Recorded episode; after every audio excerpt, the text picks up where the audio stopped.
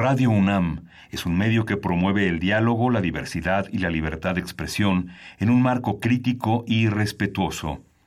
Los comentarios expresados a lo largo de su programación reflejan la opinión de quien los emite, mas no de la radiodifusora. Radio UNAM presenta Primer Movimiento. El mundo desde la universidad.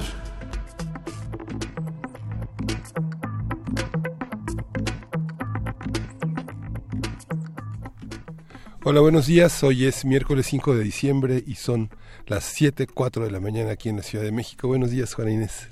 Buenos días, Miguel Ángel Quemain. Este, yo no tengo escaleta.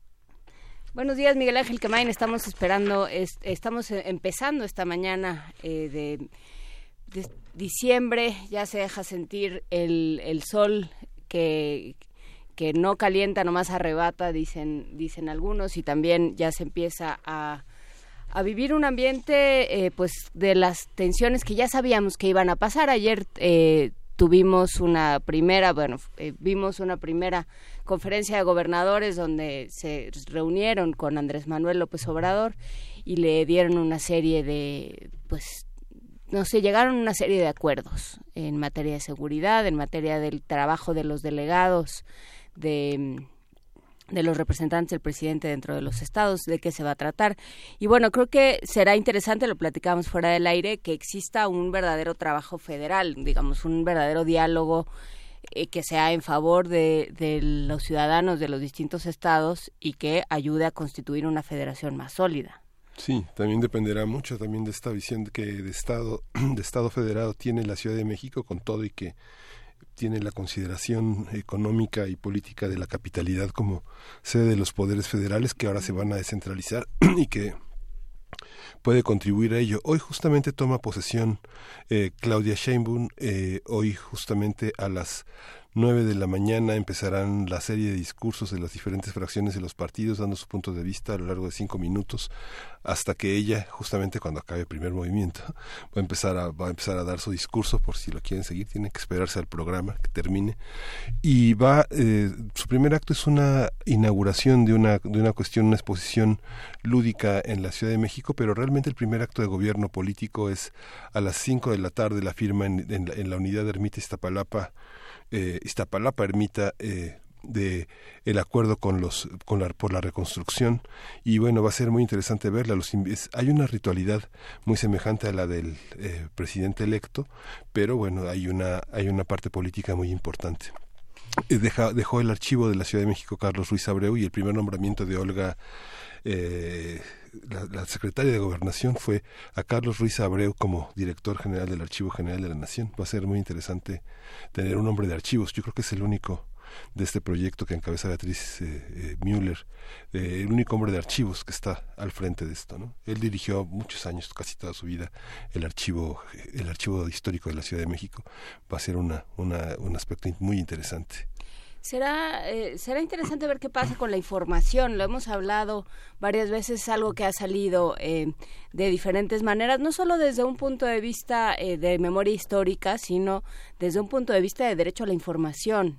los archivos en, los archivos se concentra tanto nuestra historia colonial como nuestra historia mucho más reciente y entonces ayer que se hablaba de las comisiones de la verdad y de realmente atribuir responsabilidades y, desentrañar las, las marañas de poder y los, y los hilos de poder que se tejen en este país, es fundamental contar con los archivos y es fundamental contar con archivos completos, ordenados eh, y que todos sepamos dónde está ayer terminábamos la conversación con Laura Castellanos hablando, lo decías tú Miguel Ángel, de la desaparición del CISEN. ¿A dónde van esas personas con toda esa información? ¿A dónde va toda esa información?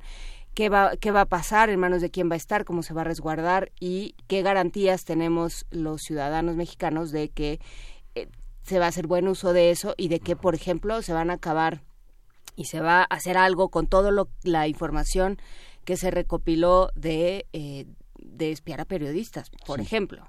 En uno de los casos sonados del año pasado. Sí, sí, justamente. Y, y el Archivo General de Nación con todo y que fue dirigido por una mujer de una impecable calidad académica y de amor por los archivos, que fue Mercedes de Vega, terminó cerrado, ¿no? Era un archivo que no, no convenía, no convenía tener abierto, estuvo este, cerrado prácticamente al público, solo se accedía con cita, y pues solamente si sabías exactamente qué querías podías acceder a los archivos, cosa que es bastante difícil, porque la historia, y es algo que siempre comentaba Florescano, eh, hay que estar sentado en los archivos esperando que brinque el pasado de algunos archivos, ¿no? Es algo, es parte como de una, de una especie de cacería de paciencia que, que, aparezca el pájaro entre los legajos, ¿no? Pues sí, hay muchas historias muy interesantes que, que empiezan con, estaba yo eh, mientras revisaba el archivo para mi tesis o lo que sea, pero bueno, eh, muchísimas gracias a todos los que se comunican con nosotros por Twitter, por, eh, por Facebook. Estamos en arroba PMovimiento en Twitter, en Primer Movimiento en Facebook, por supuesto en Primer Movimiento UNAM arroba en el correo electrónico y en el teléfono 55 36 43 39 55 36 43 39 ya por ejemplo Flor Tinoco se comunicó con nosotros y dice que quiere más eh, radioteatros no solo los viernes bueno eh, eh, como un presente de Navidad. Eh, ahora que hagamos nuestros programas especiales del fin de año, va a haber radioteatros todos los días. Vamos a rescatar nuestros grandes éxitos del año y, por supuesto, estaremos presentes contigo, Flor Tinoco, y con todos los demás. R. Guillermo, Ricardo Rodríguez, Rafael Ruiz Tejada, Asombrada, Víctor Betancourt, Prior Lex, eh, Diogenito, Juanjo. Bueno, Prior Lex dijo que no nos iba a escuchar, pero por si, por si le dio la curiosidad, un saludo. John Ackerman. John Ackerman no nos escribió a nosotros, pero lo retuitearon. Juan Bosco, Guillermo Flortinoco, Juanjo Fer, Fernán y todos los que nos escriben, muchísimas gracias por estar con nosotros esta mañana y un saludo, un gran saludo a Chihuahua, a la Radio Universidad de Chihuahua, que nos escuchan nos sintonizan de 6 a 7 de ustedes, de 7 a 8 de nosotros. Y por lo pronto en este programa tendremos un montón de cosas, Miguel Ángel. Sí, vamos a irnos con música, vamos a, tener un programa, un miércoles de héroes y villanos. El tema es la OPEP. Vamos a conversar con Juan Arellanes, profesor de Geopolítica de la Facultad de Estudios Globales de la Universidad de Anáhuac en, en México, la OPEP. Eh, vamos a hablar de la OPEP. En Fonografías de Bolsillo, Pavel Granados va a hablar sobre el poeta del hogar, Juan de Dios Pesa, y sus grabaciones de 1906. A ver qué tal. Vamos a abordar también en la nota nacional el tema de las elecciones en Puebla, la elección en Puebla, con el comentario de Aranzazú Ayala, y es reportera, reportera en el portal Lado B en, en esa entidad, una reportera muy activa que ya ha estado con nosotros. En la nota internacional, las elecciones en Andalucía, que nos dicen que son símbolo de algo, son un síntoma de algo. Lo vamos a platicar con Luis Guacuja, responsable del programa de estudios sobre la Unión Europea del posgrado de la UNAM. Y en la poesía necesaria, hoy la voz de Juana Inés de esa. Sí, ¿Eh? tenemos varias, varias opciones. Sí. Vamos a ver. En la mesa del día vamos a tener las acciones para atender el problema migrante. Vamos a conversar con el doctor Rafael Alonso Hernández, coordinador del doctorado de estudios en migración del Colegio de la Frontera Norte y presidente del Consejo Ciudadano del Instituto Nacional de Migración. ¿no? Y justamente en el norte del país, en Tijuana, se van a dar a conocer eh, en unas horas eh, cuáles serán las medidas, las propuestas que tiene el Colegio de la Frontera Norte para paliar el tema de la migración. Y vamos a ir con música, vamos a escuchar a Pate de Foix con Vamos a morir.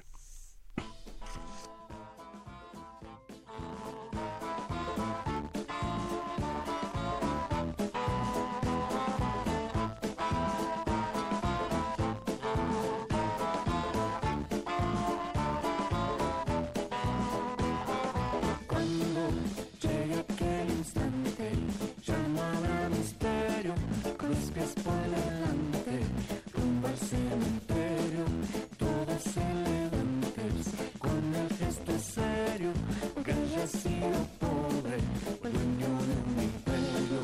Cuando nos entierran, nada nos llevamos, aunque estamos en la misma tira. Porque cuando llegue aquel instante, llamará al misterio, con los pies por delante.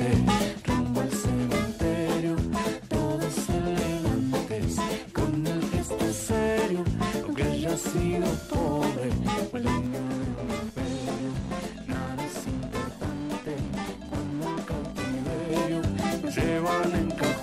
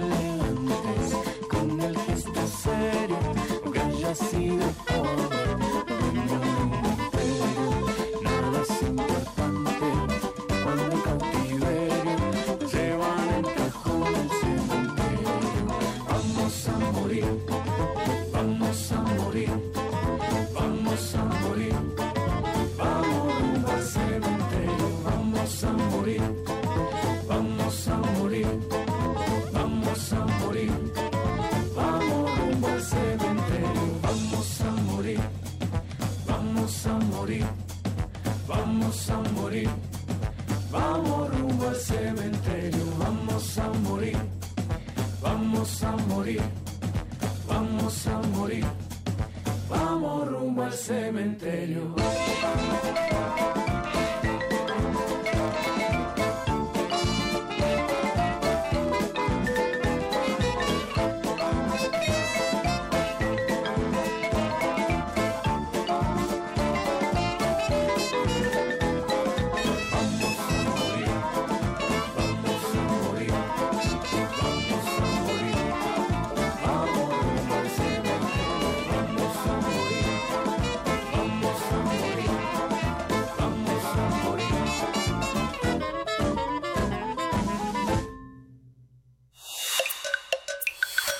Primer movimiento. Hacemos comunidad. Miércoles de Héroes y Villanos. La OPEP es la Organización de Países Exportadores de Petróleo, un organismo que hasta hace muy poco estaba conformado por 15 países, cinco de los cuales, Arabia Saudita, Irak, Irán, Venezuela y Kuwait, son miembros fundadores y forman parte de la agrupación desde su conformación en Bagdad, en Irak, en 1960. La OPEP tiene una particular influencia en el mercado de petróleo, sobre todo en cuanto a la decisión de aumentar o disminuir los niveles de producción del mismo. Tan solo 43% de la producción mundial de petróleo y 81% de las reservas mundiales de petróleo los poseen países miembros de la organización. Por si fuera poco, la OPEP concentra la totalidad de la capacidad necesaria de producción de petróleo del mundo, por lo que es además el Banco Central del mercado petrolero. Este lunes Qatar anunció su intención de abandonar la OPEP a partir del próximo 1 de enero de 2019, de acuerdo con su ministro de Energía, Saad Al-Kaabi. Esta decisión tiene el fin de impulsar el papel internacional y planear estrategias a largo plazo, y no está vinculada con el boicot económico y político que desde junio pasado se le ha impuesto y del cual participa Arabia Saudita. Vamos a conversar sobre esta agrupación, sobre esta organización, cómo se originó, para qué sirve y cómo se entiende en el contexto energético y geopolítico actual. Está con nosotros Juan Arellanes, él es profesor de geopolítica de la Facultad de Estudios Globales de la Universidad de Anáhuac, México. Bienvenido, Juan, muchas gracias por estar esta mañana. Buenos días, muchas gracias a ustedes por invitarme. A ver, ¿qué es la OPEP? ¿Cómo la entendemos? Eh, ¿Cómo la entendimos en su momento, eh, bueno, en 1960, y cómo se entiende ahora? Eh, la OPEP es una organización internacional, es decir, es un ente que permite la interacción entre eh, estados, es un organismo internacional gubernamental. Y pues en realidad, aunque fue fundada, como ya lo comentaron, desde 1960, la OPEP eh, saltó a la escena internacional a partir del famoso embargo petrolero de 1973. Eh, durante más de una década, la OPEP fue acumulando fuerza, fue acumulando poder. Eh, podemos decir que en la década de 1960 hubo una transferencia de poder en el mercado petrolero mundial que estaba eh, concentrado en un grupo de eh, corporaciones petroleras, predominantemente de propiedad occidental de Estados Unidos, de Inglaterra, alguna francesa, alguna neerlandesa, y este cambio de estafeta se dio a lo largo de los años 60 porque este bloque de empresas eh, occidentales conocidas como las siete hermanas fue sustituido por un, por un bloque de, estados propietarios de las mayores reservas petroleras del mundo. Así que para la década de 1970 el escenario del mercado petrolero se había transformado por completo y se volvió mitológico el embargo del 73, eh, desde momento a partir del cual se empezó a ver a la OPEP como un cártel, como un grupo que manipulaba eh, los niveles de producción para eh, elevar los precios e incrementar notablemente sus ingresos petroleros. Sí, hablábamos, eh, perdón, hablábamos hace un par de días que, que, discutíamos este tema con los miembros más jóvenes del equipo, les decíamos es que la OPEP era, era materia de titulares en los 80, en los eh, finales de los 70, los 80, era, era materia de titulares casi todos los días. O sea, pensar el Excelsior es casi pensar en un titular de una primera plana de la OPEP o la jornada o el uno más uno, ¿no? Sí, ahora se especula que esta salida de Qatar anunciada el lunes pasado eh, puede significar un golpe político muy muy grande para la OPEP eh, justo en un periodo, en, una, eh, en un lapso de tiempo de los pasados cuatro años, en que cada vez más analistas argumentan que la OPEP eh, está siendo trascendida, está minimizando su capacidad política de acción en el mercado petrolero mundial. A mí me parece que esto resulta extremo y aunque evidentemente no es la situación eh, de los años 70 en que en verdad la OPEP aparecía frecuentemente en los titulares, eh, pues los datos que nos acaban de mencionar, producción arriba de 40%, reservas mundiales arriba del 80%, nos dicen que la OPEP sigue teniendo una importancia fundamental. Lo que pasa es que eh, de la década de 1970 para acá, el mundo ha cambiado, la economía se ha globalizado, el mercado petrolero se ha verdaderamente mundializado y por supuesto la demanda de petróleo ha crecido. Entonces, porcentualmente, eh, la aportación de la OPEP al mercado petrolero mundial ha disminuido en términos porcentuales. Eh, sobre todo porque aparecieron nuevos abastecedores de petróleo no pertenecientes a la OPEP, perdón, no pertenecientes a la OPEP, pero eh, esto no significa que haya perdido su relevancia. Eh, quizás el punto eh, más importante a debatir es en qué medida el incremento de la producción de petróleo en los Estados Unidos es el principal elemento para considerar una, este proceso de debilitamiento de la OPEP. La, la, propiedad que está en manos fundamentalmente de países árabes equilibra la política internacional de una manera distinta, como era el eje este-oeste, ¿no? Digamos que la producción eh, que tiene en sus manos Estados Unidos ah, divide la producción internacional en, buenos y malos de alguna manera, ¿no? Eh, sí, en, realidad eh, podemos, debemos darle a la, a, la existencia del OPEP una interpretación un poco menos dualista y creo que lo podríamos enriquecer. aunque la OPEP surgió en el contexto de la Guerra Fría, y aunque Estados Unidos y sus aliados de Europa Occidental eh, buscaron presentar a la OPEP primero como la causante de la recesión global de 1973-74, eh, posteriormente también de la recesión de 1980-81, eh, y en realidad como un cártel que me atrevo a utilizar la palabra, era demonizado en los años 70, ¿no? Como, como el grupo que al elevar los precios del petróleo provocaba crisis económicas, en realidad la explicación sobre el incremento del precio del petróleo y la formación de las crisis económicas en la década de 1970 van mucho más allá del comportamiento de la OPEP. Eh, lo que quiero decir es que si hubieran producido crisis económicas y se hubiera elevado el precio del petróleo, aun si la OPEP no hubiera eh, maniobrado como maniobró.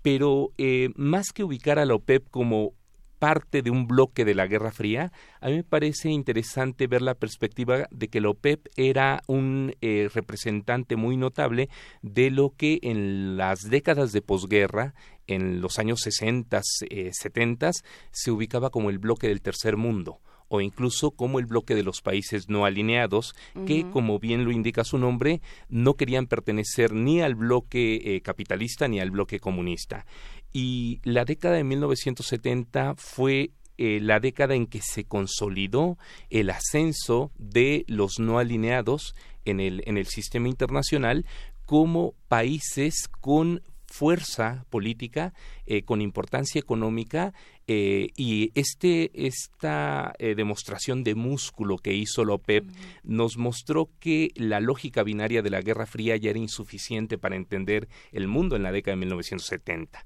Eh, y sí, por supuesto, Estados Unidos asimiló esta situación como en términos de bien y, mal, en términos de polarización, y fomentó la creación de la Agencia Internacional de la Energía, básicamente un grupo de países importadores de petróleo agrupados alrededor de la OCDE y eh, la eh, Agencia Internacional de la, Energía promovió el surgimiento de nuevos exportadores de, petróleo fuera del OPEP. Es decir, esa fue la estrategia para debilitar al OPEP.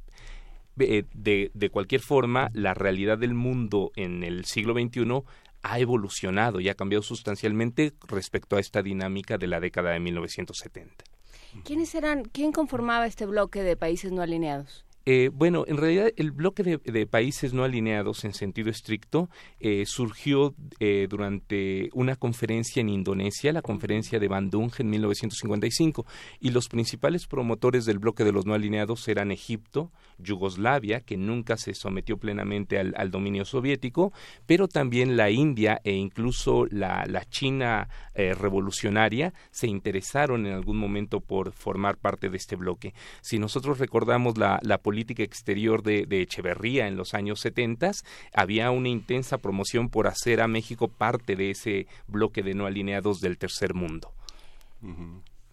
el SESTEM, ¿te acuerdas? Era el, instituto en el que se dedicaron a, teorizar sobre todo sobre la OPEP y sobre los no alineados. Incluso eh, se llegó a desarrollar eh, la idea de la universidad del tercer mundo, ¿no? Era, era una idea fuerte. Eh, ahora, hay una cuestión importante que, que agregar para, para entender bien la situación, aunque esto lo complejice. La OPEP esencialmente era un grupo de países árabes, a pesar de que la eh, perdón, de países musulmanes, porque Irán es parte fundamental e Irán, eh, por supuesto, no es árabe. Eh, a pesar de haber sido promovida por Venezuela, la OPEP agrupaba a, un núcleo duro de, países árabes exportadores en tiempos en que no existía algo parecido al radicalismo islámico. Era una época del nacionalismo árabe. ¿No? y esto significa que al menos en algunos países, notablemente en Libia, hubo una, eh, una superposición de la ideología nacionalista árabe con la capacidad eh, política petrolera. Eh, y esto siempre ha sido eh, eh, una especie de esquizofrenia al interior de la OPEP, porque mientras están presentes las llamadas petromonarquías, que como su nombre lo indica son monarquías y han tenido una tendencia mucho más conservadora y alineada con Estados Unidos, por el otro lado ha habido estados mucho más nacionalistas. Irak en esa época, en los años 60, 70, era notablemente nacionalista, lo mismo que Libia, que se incorporó posteriormente, y entonces al interior de la OPEP, el verdadero problema es que, aunque tuvieron intereses comunes en la década de 1970, hoy las divergencias al interior de la organización son bastante grandes, sobre todo porque los Estados miembros de la OPEP, que pertenecen también al Consejo de Cooperación del Golfo, están notablemente alineados con Estados Unidos. el movimiento de no alineados, este, como bien lo señalas, eh, la presidencia la tiene Venezuela este año, bueno, desde hace como dos años. Sí, de hecho, eh, aún, aún existe eh, como como ente, como, como organismo que, que, se niega formalmente a morir, pero la verdad es que el bloque de los no alineados, eh, este ascenso del tercer mundo de la década de 1970, que tuvo una expresión muy grande a través de, del poder de veto de la OPEP en el mercado petrolero, eh, se desinfló rápidamente en la década de 1980, sobre todo en el contexto de la crisis de la deuda. Y desde esa época, en realidad, este bloque de no alineados ha tenido muchas dificultades para eh, reagruparse, para volver a, tener esa trascendencia e incluso hablar en el siglo XXI de los no alineados, pues resulta un poco anacrónico porque es un término propio de la Guerra Fría aunque fue la justificación que hizo el secretario de Relaciones ante el Congreso para decir que el presidente Maduro tenía que estar también como representante de 120 países. Así es, sí. Es, es fascinante, o sea, digamos, tiene un lado fascinante el tema del petróleo por cómo ha estado eh, de mediados del siglo XIX, desde que se descubrió su potencial, hasta todo el siglo XX, la historia del petróleo ha sido la historia política y económica del mundo. Eh, de alguna manera ha estado en el centro de muchas discusiones y, y alineaciones y pleitos políticos. Ahora eh, está el gas y está el, el shale y, otro tipo de cosas, pero durante mucho tiempo el petróleo fue la gran, em, el, gran motor de, de, la política y de la geopolítica, Juan. Eh, y de hecho lo sigue siendo. Y creo que esto es fundamental para eh, trascender la, la, interpretación que se le está dando en este momento al anuncio de la salida de, de Qatar de la OPEP. Eh, se le ve a la OPEP y se le reconoce plenamente como un actor económico como alguien capaz de manipular precios y de, eh, de alguna manera, definir los precios del petróleo a partir del, del volumen de producción. En este momento la producción de petróleo ya está tan diversificada que es imposible que Arabia Saudita o que la OPEP en su conjunto puedan definir los precios. En otras palabras, aunque eh, todavía existe el reduccionismo de intentar ver el precio del petróleo como resultado de la oferta y la demanda, en realidad el precio del petróleo depende de muchas más cosas que la oferta y la demanda. Eh, sin ir más lejos, a pesar de, eh, de las ingentes cantidades de, de, petróleo que se necesitan, de que hay una enorme demanda de petróleo en este momento, el precio está cayendo y la caída del precio no responde a la falta de demanda, sino más bien a una cierta insolvencia de la demanda para pagar el petróleo eh, eh, con, el precio del barril por arriba de los 70 dólares o de los 80 dólares, por ejemplo. Pero el problema es todavía más grave porque los costos de producción del petróleo se están elevando. Eh, y, y, entonces, precisamente lo que quiero señalar es que más allá de ser un actor económico y más allá de que el petróleo sea una mercancía, necesitamos trascender esa visión y entender que el petróleo en realidad eh, no solamente es un elemento esencial de la política y de la geopolítica de, todo el siglo XX y, de este siglo, sino que además el petróleo es el precursor de la actividad económica moderna. Es decir, no lo podemos entender simplemente como una mercancía, es un precursor de toda actividad económica posible. Eh, podemos eh, imaginar alternativas al petróleo, pero nunca vamos a encontrar una que sea tan densa energéticamente, tan versátil en términos de todos los derivados que se pueden obtener de, de él, eh, que se pueda transportar tan, tan fácilmente. De hecho, el petróleo es el único eh, energético que tiene un mercado auténticamente mundial. Esto ni siquiera aplica para el gas. Los mercados del gas están regionalizados. Eh, las energías renovables solo se pueden transmitir en forma de energía eléctrica a cortas distancias. Si hay un energético que es auténticamente mundial y que podríamos decir que es el sustento energético de la civilización, lo es el petróleo y lo sigue siendo. En las novelas de John Updike está, está siempre los oleoductos que vienen de Rusia, los que este, siempre en peligro, ¿no? Siempre es, algo que, que pone una bomba en el oleoducto, siempre hay algo. Es una fuente constante de conflictos, de, de, relaciones, de acuerdos, de competencias. Eh, en realidad, eh, no se podría entender la dinámica geopolítica del mundo contemporáneo si no siguiera girando alrededor del petróleo. Sí, eh, hay una novela Panchito Chapopote del siglo X. No, no te rías. Sí, sí, sí, Hay una novela de Javier y Casa, de la cual hablamos muy al, principio de este programa, eh, que es justamente eso. Panchito tiene un, un, este, un terreno absolutamente yermo que le heredan y que todos se ríen de él y le dicen eres Panchito Chapopote hasta que, hasta que un inglés encuentra petróleo. Y entonces cómo cambia, o sea, la novela es justamente, se puede encontrar en, en PDF en, en, Internet y es justamente cómo cambia toda su vida. Y es una novela del 19.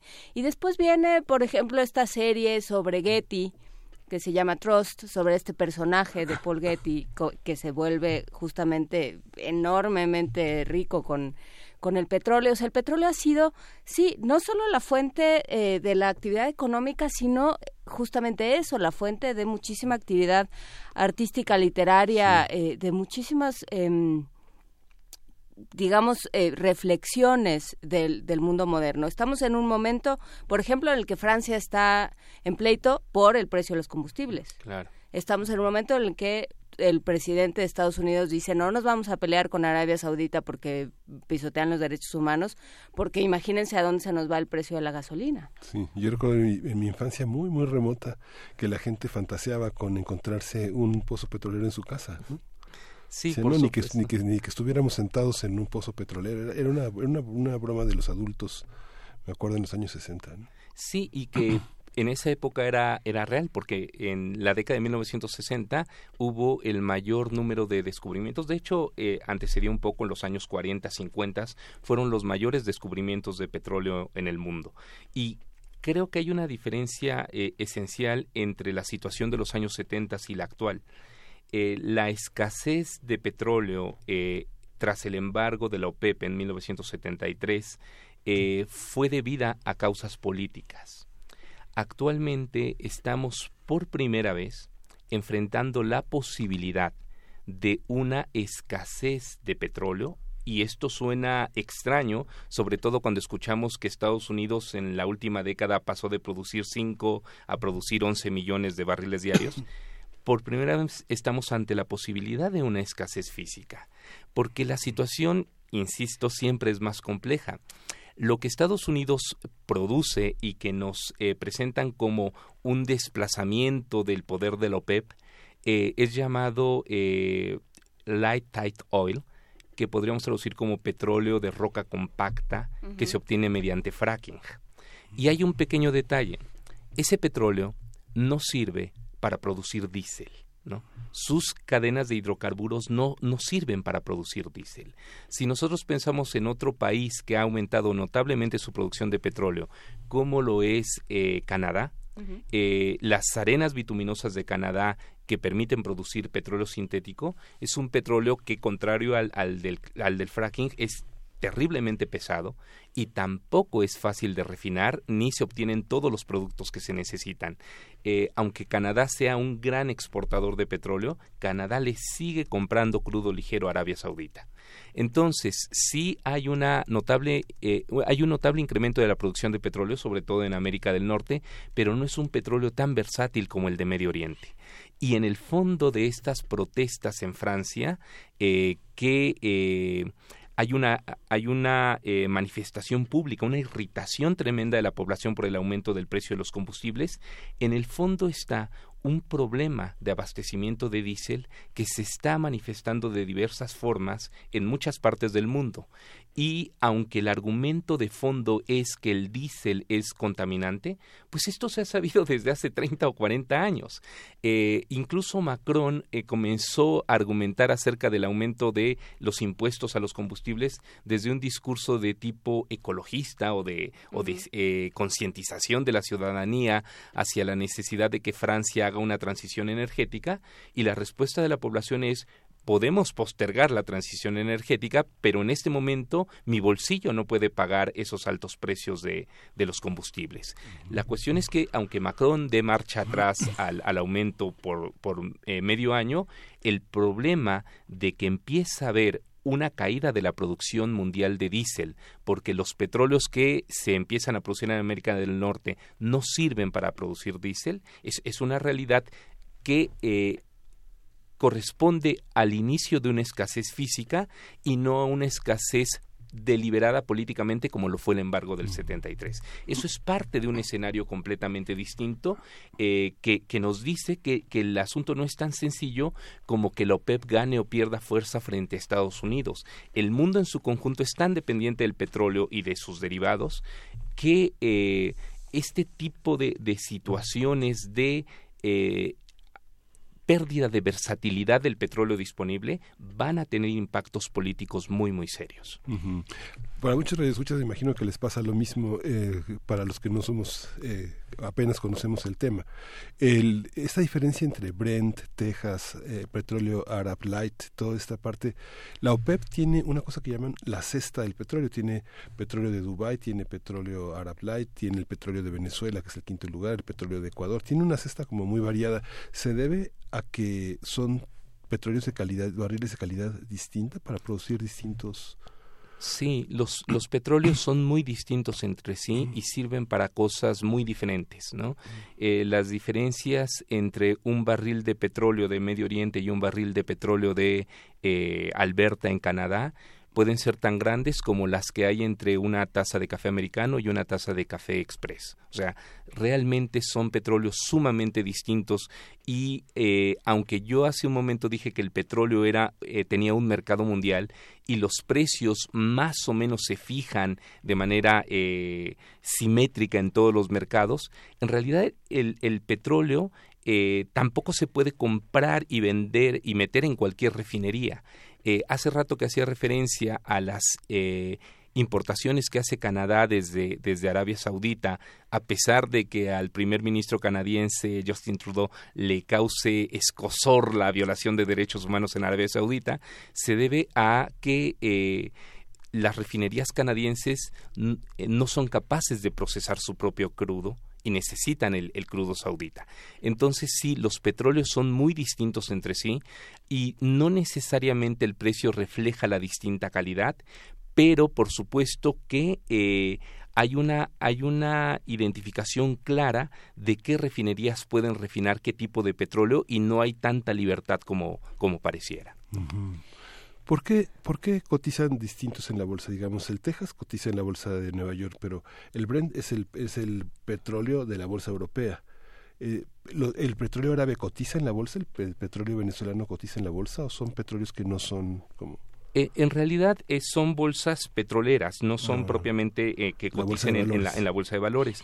El, el, Texas en realidad es un precio de referencia para el mercado estadounidense, porque aquí hay un detalle importante. Si bien en este momento Estados Unidos puede estar produciendo más petróleo que Arabia Saudita, Estados Unidos prácticamente no tiene ningún papel como exportador de petróleo. ¿Por qué? Porque es un país que consume tanto que todo su petróleo prácticamente lo consume.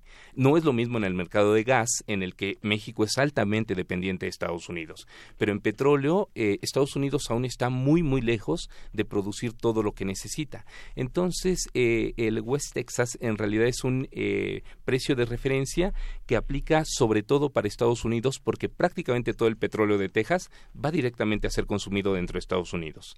en Europa, el precio de referencia es el Brent porque la Unión Europea es claramente el mayor importador de petróleo de todo el mundo. Importa más petróleo que China o más petróleo que Estados Unidos, porque estamos hablando de la Unión Europea como un bloque, como un conjunto y es por eso que tiene eh, que el Brent es un precio de referencia internacional mucho más útil que el que el West Texas, que en realidad sería un mercado nacional en sentido estricto. Mm. Esto que aclaras ahora nos permitirá entender, bueno, qué pasa con las refinerías que dice López Obrador que están cerradas desde hace 40 años. ¿Qué refinerías para un petróleo mexicano? Uno abre una refinería en un país como el nuestro y puede, digamos, eh, refinar petróleos ajenos, petróleos que se importen para ser refinados aquí? ¿Cómo, cómo se elige qué refinerías podemos tener? Potencialmente sí se podría refinar petróleo eh, importado de, de otros países, pero la idea, entiendo, sobre todo es refinar el petróleo propio para que ya no haya necesidad de enviarlo fuera a ser refinado y que regrese en forma de derivados, principalmente de, de gasolinas. La cuestión es que eh, hay unos requerimientos técnicos muy específicos en la construcción de refinerías para poder procesar cierto tipo de petróleos.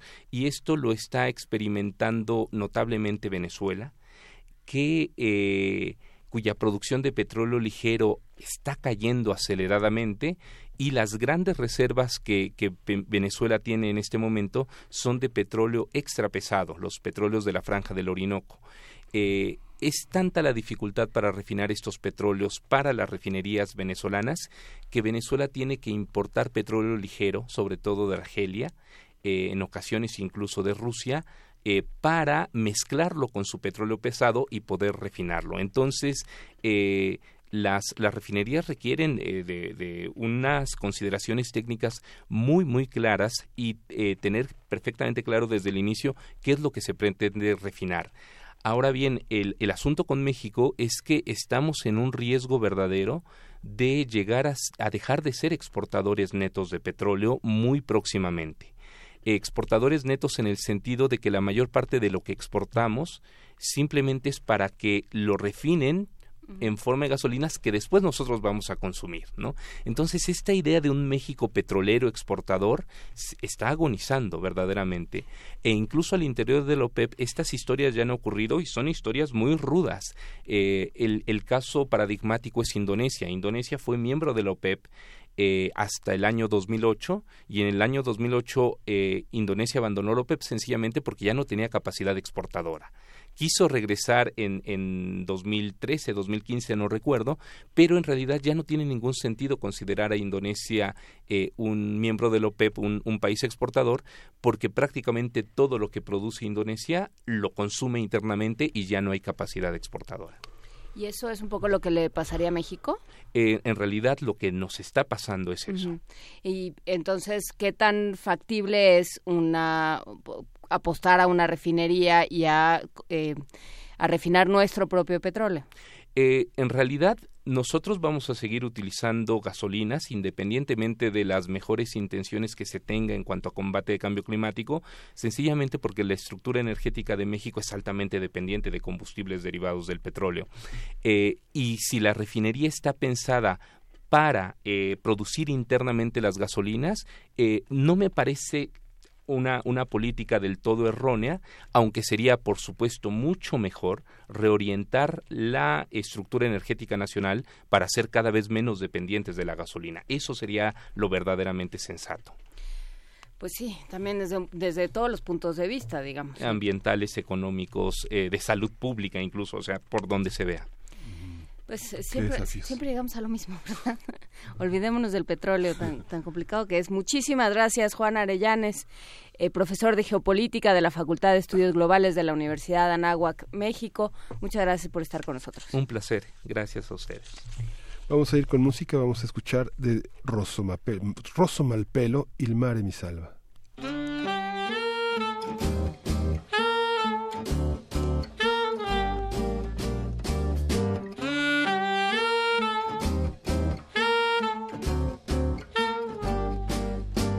L'estate s'avventa in questa parte di mondo e sono sicuro qualcosa è cambiato. Il vento trasporta profumi e granelli, la gente si spoglia, il sole mi parla, il caldo scioglie i movimenti in gocce caldo scioglie i movimenti, gocce svuota le strade della città. File chilometriche tra esalazioni e rum, capelli al vento, gambe all'orizzonte, un astro blu vero chiffon. E arriveremo al mare, gonfi di voglia e di sole, per asciugare l'umido di mesi, passati a lavorare. E arriveremo al mare, gonfi di voglia e di sole, per asciugare l'umido di mesi, passati a lavorare. Ci arrenderemo ai baci della luna, ci arrenderemo ai baci della luna. L'estate mi sento come dentro a un film, gli attori mi salutano col fazzoletto bianco, sudano e discutono sulle anomalie del ritmo di questa vita. D'estate poi si scoprono le donne, queste bellezze armoniche, ballate ai ritmi di un sud sempre troppo lontano, ma la notte risolve l'enigma del tempo, latino swingo mambo, Cuba libre, latino swingo mambo, Cuba libre. E arriveremo al mare gonfi di voglia di sole per asciugare l'umido di mesi passati a lavorare. E arriveremo al mare gonfi di voglia e di sole per asciugare l'umido di mesi passati a lavorare.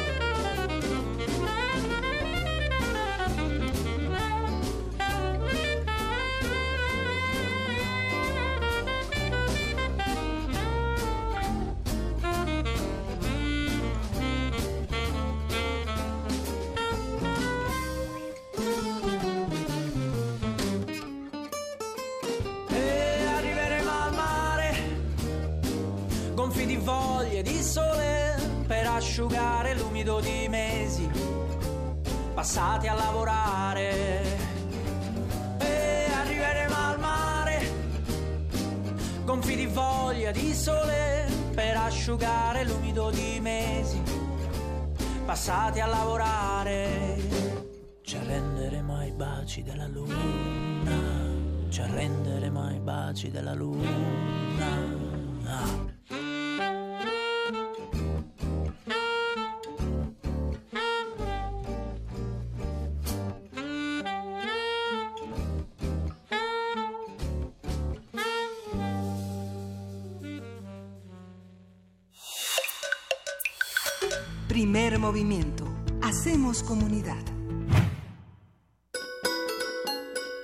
Fonografías de bolsillo. Viajad y os distraeréis. ¿Cómo estás, Jóvenes? Pues aquí con el carnaval de la vida, cuéntame. ¿Qué Cuéntanos cuenta? a todos, eh, ¿qué pasa con Juan de Dios Pesa? Ah, pues mira, traje una grabación de Juan de Dios Pesa. Yo creo que el poeta más antiguo de quien nos ha quedado voz, eh, voz hablada, aunque ahora acabo de descubrir que eh, por los días en que se dio a conocer el fonógrafo en la Ciudad de México, es decir, por los días de octubre de 1878, que hubo una demostración, digamos, científica para presentar tres este, inventos, el micrófono, el teléfono y el fonógrafo, que es lo que más les llamó la atención a los mexicanos, fue el fonógrafo, no, como que no le hicieron mucho caso ni al teléfono ni al micrófono. El, el escritor Guillermo Prieto grabó su voz y le dieron la copia de una hojita de estaño con la que se envolvía el cilindro en el que se hizo y a lo mejor él la guardó siempre, no sabemos si existe aún en su archivo eso, pero tenemos la constancia escrita por don Guillermo Prieto de que existía eso. Juan de Dios Pesa fue el poeta más famoso de México, traducido al Japón, al japonés, al noruego, vivo era pues una gloria, hizo un libro de poemas que pues todavía hasta hace poco se leía mucho. Eh, eh, José Emilio Pacheco decía que si hay un poeta popular en la lengua española al margen de la pues del canon o de la academia es Juan de Dios Pesa. Eh, su libro Cantos del Hogar es un libro muy extraño porque cuando lo leemos nos damos cuenta que no hay una, una mamá en la casa investigando un poco qué pasaba en esa situación. Lo que pasa es que la esposa de Juan de Dios Pesa lo abandonó y le dejó a los tres hijos y se fue a Puebla donde trabajó como curandera. Entonces siempre se le reprochó Juan de Dios Pesa y ese libro es un intento de pues, unir su familia, de hablar de sus tres hijos. En 1888 hubo un texto terrible contra él que escribió eh, se llamaba, o Brumel era el mismo, un, un este y los seudónimos de Manuel Pugayacal, el gran crítico de los modernistas, donde le dijo pues que era un poeta malhechote, que nada más tenía rimas, este, que hablar con rimas, pues que cualquiera, pero hacer poesía, eso ya era otra cosa. Juan de Dios Pesa se ofendió muchísimo. Que se lo diga a todas las personas que terminando las comidas empiezan con que era Garrick, actor de la Inglaterra. A ver. bueno, pero pocos han llegado con esa, así con esa fuerza, ¿no? De Por eso. Fusiles y muñecas, etcétera, ¿no? Juan de Dios Pesa se enojó muchísimo, era el poeta oficial de todas partes y, por ejemplo, él, se encargaba mucho de ir a dar discursos. Entonces, eh, lo invitaron a dar un discurso el día de la muerte de don Benito Juárez, 1888. Fue y dio un discurso donde dijo, en verso naturalmente, don Benito, estos ladrones de gloria nos quieren quitar a usted, tú en su tiempo, gente que lo criticaba, y yo también, son gusanos que se están comiendo mi pedestal. Y Juan eh, Manuel acá le dijo, pues solo que sea de queso su pedestal, este, se van a estar comiendo esos gusanos, entonces no vale nada su pedestal. Total que se pelearon, pelearon, pero vino una cosa terrible que fue la debacle de Juan de Dios Pesa. No obstante, él grabó sus poemas hacia 1906. Yo aquí traigo, fíjense, por si les presumir, el álbum personal de Juan de Dios Pesa, porque este es de 1888, más o menos aquí. Él pegaba en este álbum sus recortes, ahí los iba pegando. Se ve que era un poeta que lo publicaban en Italia, en España, en muchos... Eh, en muchas eh, eh, publicaciones de todo México, de Sudamérica, y le mandaban sus colaboraciones. Era de verdad un hombre muy, muy, muy famoso que vio con mucho resentimiento que lo que lo dejaran de leer. Hacia mí, él murió en 1910 y hay un recuerdo muy bonito de Salvador Novo diciendo que él vio pasar el féretro de Juan de Dios Pesa, el gran este poeta de su tiempo. Pues sí, yo creo que es uno de Novo, Salvador Novo eh, se recuerda, ¿no? Pues yo quisiera empezar una pequeña serie de las voces de los poetas, ¿no? Porque es una pues yo creo que es interesante saber cómo hablaban los poetas de otro tiempo, eh, bueno, cómo ha sido el, el paso de la voz. Juan de Dios Pesa nació en 1852, o sea, realmente murió joven. Aquí tenía cincuenta y poquitos años cuando leyó esto. notamos un estilo, estilo encolado. Hay bastantes grabaciones, pero la Fonoteca Nacional solo tiene esta, eh, que se llama México y España.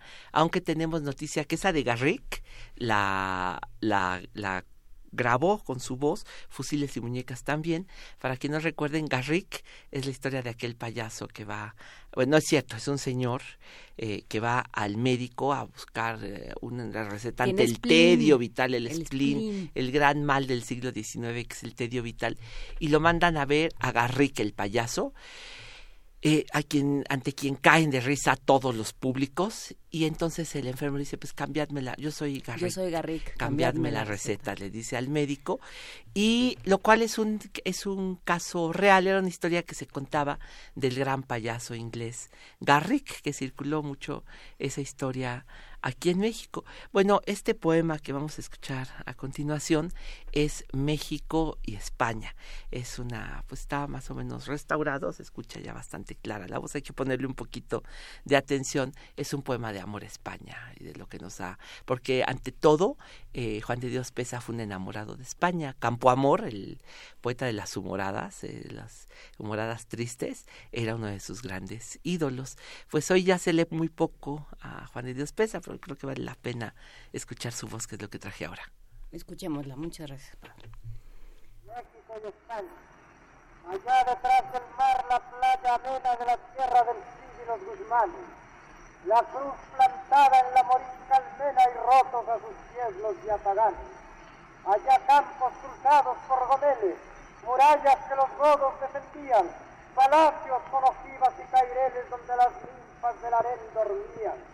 Allá las cinceladas armaduras, los cascos relucientes con cimeras, los castillos poblados de aventuras, las torres coronadas de banderas, allá los altos picos del Moncayo, el Guadalete con la sangre tinto, los manes de Rodrigo y de Pelayo, las tumbas de Fernando y Carlos Pinto.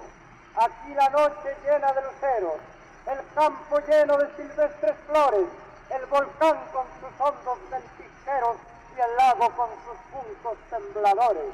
Aquí la Virgen Tierra Americana bajo su azul y eterno cortinaje, el rey desnudo, la vestal indiana, el bosque inculto y el aduar salvaje. Aquí errabundo el ignorado atleta de audacia ejemplo y de valor tesoro, en las entrañas del peñón la veta y el barro confundido con el oro. Aquí el templo de tosca gradería, el ídolo hecho un dios armipotente y del pueblo la sorda gritería al verlo bautizar con sangre hirviente. Aquí el carcaj, el arco y la rodela de tosca piel con plumas adornadas, la aguda flecha que en los aires vuela y la macana en pedernal labrada. Aquí solo un baluarte, la montaña, allá torres y naves y cañones, tal fue Tenochtitlán, tal era España, cual vencerá en la vida ambas naciones. Admiro y veré altiva tu nobleza, tu carácter indómito y bravío, pero a la par admiro la grandeza y el heroico valor del pueblo mío. Y hallaste en estos reinos ignorados un pueblo que del oro no se engríe, una tumba que asombra a tus soldados y un Cuauhtémoc que en el tormento ríe.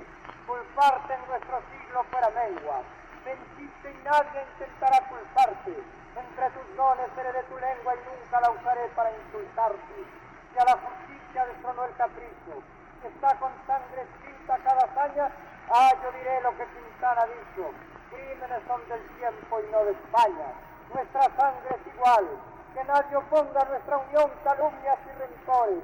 La plegaria inmortal de Tobadonga siglos más tarde resonó en dolores. La misma es nuestra raza altiva y fiera igual nuestro carácter franco y rudo, aquí el águila libre por bandera, allá el león por símbolo y escudo. Hoy la gloria con bellos arreboles ilumina enlazada nuestras manos. Honor eterno a México, españoles. Honor eterno a España, mexicanos. Pues ya nos vamos a la segunda hora de primer movimiento, Pavel Granados, pero eh, esto fue Juan de Dios Pesa. Eh, ¿Cómo qué poetas vas a traer? Pues yo creo que, bueno, el gran descubrimiento de la fonoteca. Voy a contar cómo se descubrió la voz de Javier Villarrutia y aquí la vamos a escuchar. Pero también está Novo, también está quizá Pitamor con algo interesante de ella, o Carlos Pellicer pues vamos a seguir escuchando. Muchísimas gracias, eh, Pavel Granados, por compartir esto con nosotros. Director general de la Fonoteca Nacional, aunque todavía no sale el nombramiento. Estamos en eso. Muchísimas gracias por platicar con nosotros. Gracias, gracias a ustedes. Queremos escucharte. Llámanos al 55 36 43 39 y al 55 36 89 89. Primer movimiento Hacemos comunidad.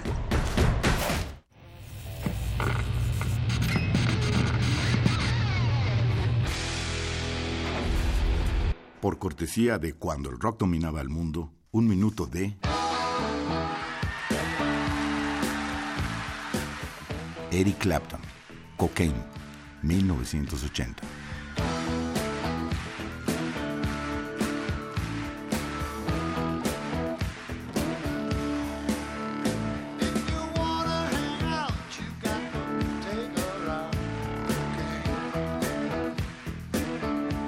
Escúchanos todos los viernes a las 18.45 horas por esta frecuencia.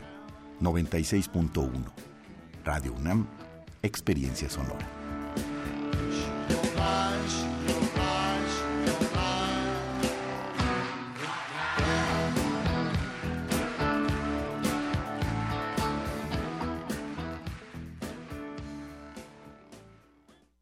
La Ciudad de México hacemos elecciones de calidad mundial y es por ello que durante el pasado proceso electoral el ISM refrendó su certificación ISO, manteniéndose como el único instituto electoral en el país certificado internacionalmente bajo la norma ISO 17582-2014. Esta certificación garantiza que el instituto realiza sus funciones en observancia a los más altos estándares de calidad internacional. Con calidad y participación, todo funciona. Instituto Electoral Ciudad de México.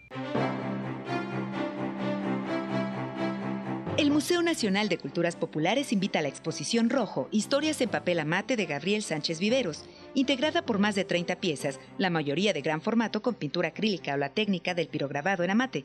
La exposición reúne los trabajos de los últimos tres años del artista. La exhibición actual se centra en la impresión del cuerpo humano en papel amate. Rojo, Historias en papel amate, está abierta en el Museo Nacional de Culturas Populares en Coyoacán.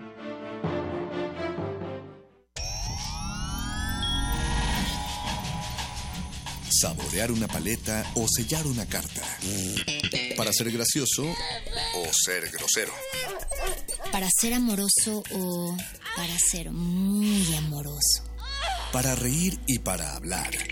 Las posibilidades de la lengua son infinitas. Muerde lenguas, letras, libros y galletas.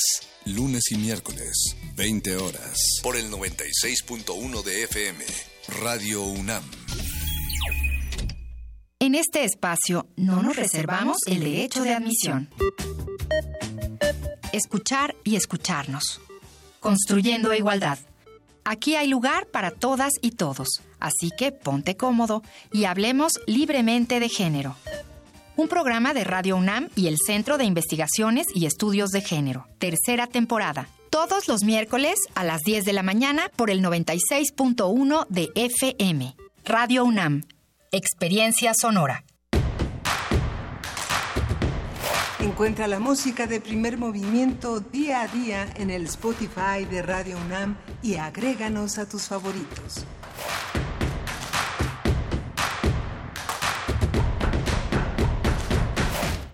Ay. Nos quedamos en la bonita grilla eh, durante, durante el corte.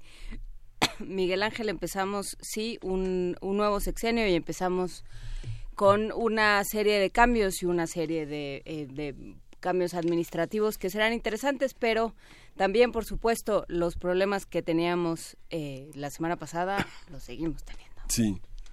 sí. Y para ello vamos a nuestra nota nacional a discutir el asunto. Primer movimiento. Hacemos comunidad. Nota Nacional. Desde la noche del domingo 2 de diciembre, el Tribunal Electoral del Poder Judicial de la Federación considera anular la elección para gobernador de Puebla que ganó la panista Marta Erika Alonso. José Luis Vargas, magistrado del tribunal, justificó su proyecto de resolución que propone la anulación de la elección de Puebla, argumentando que la cadena de custodia de paquetes electorales se rompió y de manera indebida se realizaron hasta 50 diligencias de apertura de paquetes sin la presencia de partidos políticos. Además, en su declaración, Vargas descartó que su resolución estuviera influenciada por el nuevo gobierno federal. Por su parte, Marta Erika Alonso aseguró que se le, la cito, se le quiere hacer un fraude institucional, por lo que acudirá a instancias internacionales de derechos humanos para defenderse. Vamos a hacer un análisis de esta nota, lo que significa para la política del Estado, así como la forma en que se ha recibido la noticia entre los electores. Y para ello nos acompaña Aranzazú la reportera en el portal Lado B y alguien que ha seguido este tema con nosotros desde la elección. ¿Cómo estás, Aranzazú? Buen día. Muy bien, gracias. Gusto en saludarles de nuevo. Nos da mucho gusto saludarte a ti. Cuéntanos qué, eh, qué se está viviendo en Puebla, cómo, cómo están recibiendo esta noticia. Pues la verdad que el ambiente eh, me parece que es como de tensión, sobre todo de parte del PAN. Eh, desde que salió esta noticia de, de, la propuesta, bueno, de este proyecto del magistrado que además se hizo público, el PAN no ha parado de emitir comunicados. Eh, la cuenta del PAN Puebla no ha dejado de Twitter, no ha dejado de retuitear lo que han declarado panistas de todos los estados, en todos los cargos, eh, todos mostrando su solidaridad con Marta Erika Alonso, que hasta el momento sigue siendo la eh, gobernadora electa. Ella dio una rueda de prensa el día de ayer donde dijo que iba a acudir a la Comisión Interamericana de Derechos Humanos eh, por lo que está pasando, porque eh, argumentan que el magistrado no debió hacer las cosas de esa manera, que el proyecto no se debió hacer público, que está violentando su derecho a ser votada, que la elección ya fue revisada seis veces, que los poblanos eh, votaron. Entonces hay un ambiente como de, de tensión, ¿no? Yo siento que, que el, los militantes del PAN eh, están preocupados. También por su parte, pues los miembros de Morena, eh, tanto Miguel Barbosa, que fue el candidato opositor a, Marta Erika durante las elecciones, y también ya algunos eh, legisladores en funciones, diputados locales, eh, se han pronunciado eh, insistiendo en que eh, confíen que se haga, digamos, lo correcto ante la ley, que hubo fraude, que hubo numerosas irregularidades que ellos ya presentaron y que están confiados que la elección se va a anular. Entonces, la verdad es que el ambiente sigue siendo sigue siendo de tensión. O sea, mientras ya en el país se ha podido seguir y se han podido iniciar eh, estas transiciones, en Puebla todavía no se ha podido definir qué va a pasar, ¿no? Y eso mantiene a la ciudadanía, pues, digamos, no hay día en que alguien no pregunte, ¿y qué pasó, no? Este, ya se anuló, por fin quién va a quedar, o cuándo van a, cuándo van a resolverlo finalmente. Esta, esta visión, digamos, eh, hay una, se acerca, el, se acercaba la fecha de la toma de posesión, que era mediados de diciembre, Ahora, este, el, el líder de la, de la Cámara de los Diputados en Puebla, en la parte de gobierno, eh, se, le, se le ha cuestionado mucho sobre si se va, va a ser el, el gobernador eh, en, este, eh, en tránsito. ¿Esto cómo se ha visto en el, en el legislativo? Pues la verdad es que en el Congreso local, el, digo, lo que ha habido estas últimas semanas, ha habido muchos pleitos entre los diputados de Morena eh, y los pocos diputados que hay del PAN y de los que en su momento eran parte de la coalición por Puebla al frente. O sea, en el Congreso me parece que lamentablemente se ha destacado las noticias estas semanas por los pleitos, ¿no? Pleitos internos incluso llegaron a, agresiones físicas eh, y suspendieron, tuvieron que suspender una sesión.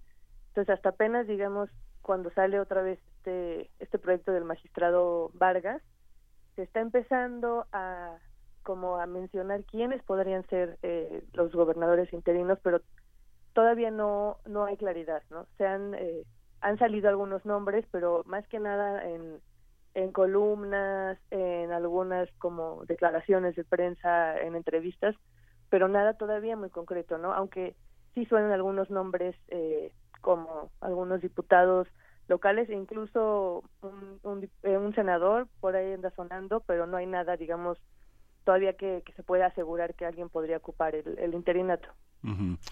Aunque de ocuparlo, digamos, estaría bajo la vigilancia que el propio presidente electo puso sobre la manipulación de elecciones como un delito grave.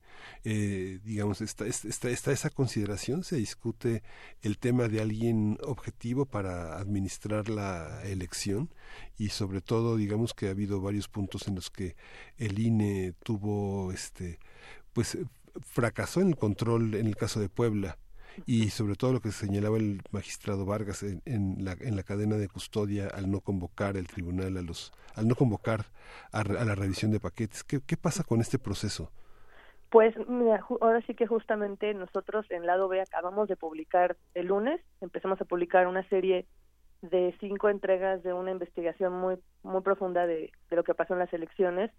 Y justamente uno de los eh, uno de los textos es sobre la cadena de custodia aunque del IEE, e, ¿no? Del, OPLE de Puebla.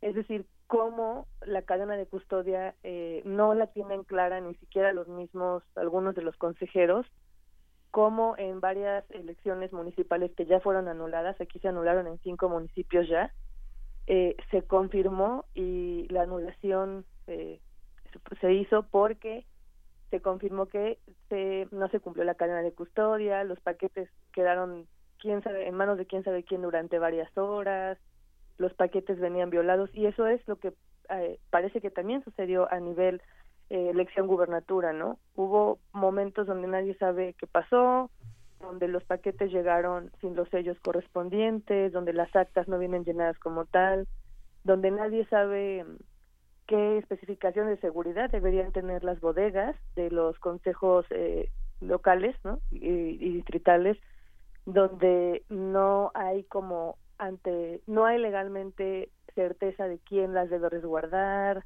es decir, hay como una sugerencia de quién debería resguardarlas, pero a la hora de la hora no todas se resguardaron bien. Toda esta serie de irregularidades que sí, ¿no? La cadena de custodia no no se no se le dio un seguimiento propio, y lo cual derivó en que al momento de que se hizo el recuento, que fue en la Ciudad de México, hubo muchísimas personas que incluso vieron fotos y videos donde muestran, ¿no? Las los paquetes electorales eh, pues violados, ¿no? Sí, digamos que, eh, que hay una hay un sustento o por lo menos eh, eso es lo que se aduce que hay un sustento documental eh, ante el, ante esta decisión del magistrado. Y lo la, que y la respuesta no se hecho público, ay, perdón, es eh, los resultados del, del recuento, esos todavía no los han eh, no se han podido revisar, digamos, los que ya se hicieron en la Ciudad de México. Y la respuesta de Marta Erika diciendo eh, en realidad esto se trata de una movida política, están tratando de quedar bien con Morena, este, esta, esta, eh, este dicho de que va a acudir a instancias internacionales, ¿cómo, cómo se ve, Aranzazú? Mm, pues la verdad es que se siente nervios de su parte. Eh, mm. Digamos que estuvo callada todo este todo este tiempo, ¿no? Mientras que More, bueno, Miguel Barbosa continuaba diciendo que él estaba en el proceso y que estaban confiados.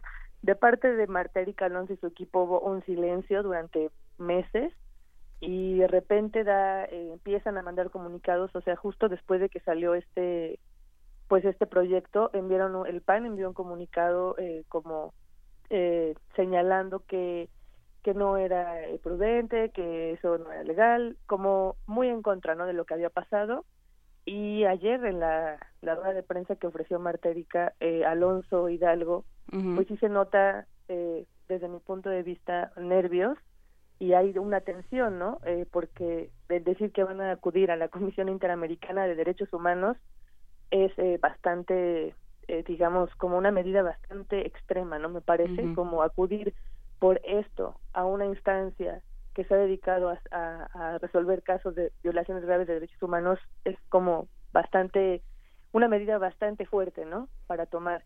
Entonces se nota se notan nervios porque digamos que ha, eh, han como convocado el apoyo y el refuerzo de todo el PAN de gobernadores electos de, de funcionarios panistas de legisladores panistas que han estado enviando mensajes en sus cuentas de Twitter comunicados sumándose, digamos, a decir Marta Erika Alonso ganó, Marta Erika Alonso es gobernadora y así se va a quedar y nosotros la respaldamos, ¿no? Entonces, digamos que se que sube la tensión y se polariza todavía pues más, ¿no? Aquí a nivel local lo que está sucediendo. Y no hay manera de que no se politice porque bueno, digamos ante los ojos del del país donde hay 11, bueno, serían 12 con si si queda el PAN en en Puebla, pareciera que sí hay como una especie de eh, cobijo eh, institucional ahora del gobierno federal hacia hacia su hacia su candidato de Morena. Digamos que haya o no haya la imagen queda como esa esa esa fuerza que arrasa y que pasa por encima pues de un proceso. Es es, es así se ve así en Puebla también o pues digamos que los opositores a Morena sí lo ven así no eh, la situación como les comentaba pues está esta polarización ahora, ahora sí que los que votaron por Marta Erika están muy en contra de, de Morena y viceversa, ¿no? Eh, pero lo que aquí se, se argumenta, digamos, más allá de que muchas personas, eh, digamos, en el día a día lo han comentado desde el día de las elecciones, es que pues más allá de quién gane, no se puede dejar que la elección se quede así el resultado por la violencia que hubo y todos los señalamientos que están confirmados y que finalmente han dejado a la ciudadanía en un en un segundo plano, ¿no? Entonces mucha gente dice, bueno, ya que gane quien gane, pero que ganen, digamos, de verdad, ¿no? Que ganen sin violencia, que ganen sin compra de votos, que ganen sin disparos, que ganen sin amedrentar gente, sin robo de urnas, ¿no? Entonces, mucha gente sí estaría como, pues, eh, no sé si contenta de que se anule la elección, eh, aunque eh, hay una como, pues ahora un sentimiento generalizado de que sí se podría anular y que se tendría que, que volver a votar, ¿no? A eso, eso piensa como la mayoría de las personas. ¿Que se tendría que repetir la elección? Sí. ¿Y quién está, quién está a cargo del gobierno? Porque ya justamente eh, nos decía Saranzazú que no está del todo claro que haya un, gobernador interino. Ahorita todavía está eh, Antonio Gali, eh, Antonio Gali Fayad, que fue el que se quedó después de Rafael Moreno Valle en, en lo que se llama la mini gobernatura, que es un periodo corto, y todavía él está. no hasta que no se decida esto a nivel federal no se va a poder definir qué pasa en Puebla y la verdad es que sí esto se ha venido alargando lo que a mi parecer ha causado un poco de pues inestabilidad no aquí a nivel local mientras no se decida quién queda en el gobierno del estado sí ha habido pues digamos unas hemos vacíos no en algunas cosas porque por ejemplo las secretarias estatales no saben si se quedan o se van entonces hay proyectos que no saben si se continúan o se detienen o a quién se le pide que cambien. Entonces sí se ha sentido una pues una cierta tensión en estas últimas semanas porque se ha alargado y alargado la decisión del, del tribunal no federal pues eh, lo seguiremos platicando. ¿Cuál, ¿Cómo sigue el, el cronograma, digamos? ¿Cuál es la próxima fecha en la que hay que poner atención, Aranzazú? Pues este proyecto se va a discutir, me parece que la sesión eh, del tribunal es el viernes, entonces en teoría se tendría que discutir el proyecto este viernes aunque también en teoría tienen hasta el 14 de diciembre para para decidir si se qué pasa qué pasa con la elección si se anula si no se anula eh, si se valida por fin pero el viernes me parece que van a sesionar eh, los magistrados entonces la verdad es que esperemos que se resuelva pues pronto eh, porque también nos comentaban que en caso de que se anulara o sea en dicho caso se tendría que volver a organizar todo y más o menos por ahí de abril o mayo sería la elección, porque en, más o menos en abril o mayo va a ser la elección de estos cinco municipios que les comento que se van a tener que repetir. Entonces, el OPLE de Puebla sí tendría que organizarla, digamos, por, por la misma fecha, ¿no? Sí, dijeron 60 días natural, hábiles, ¿no? 60 días es lo que habían programado una, una, la organización de una elección en el Estado.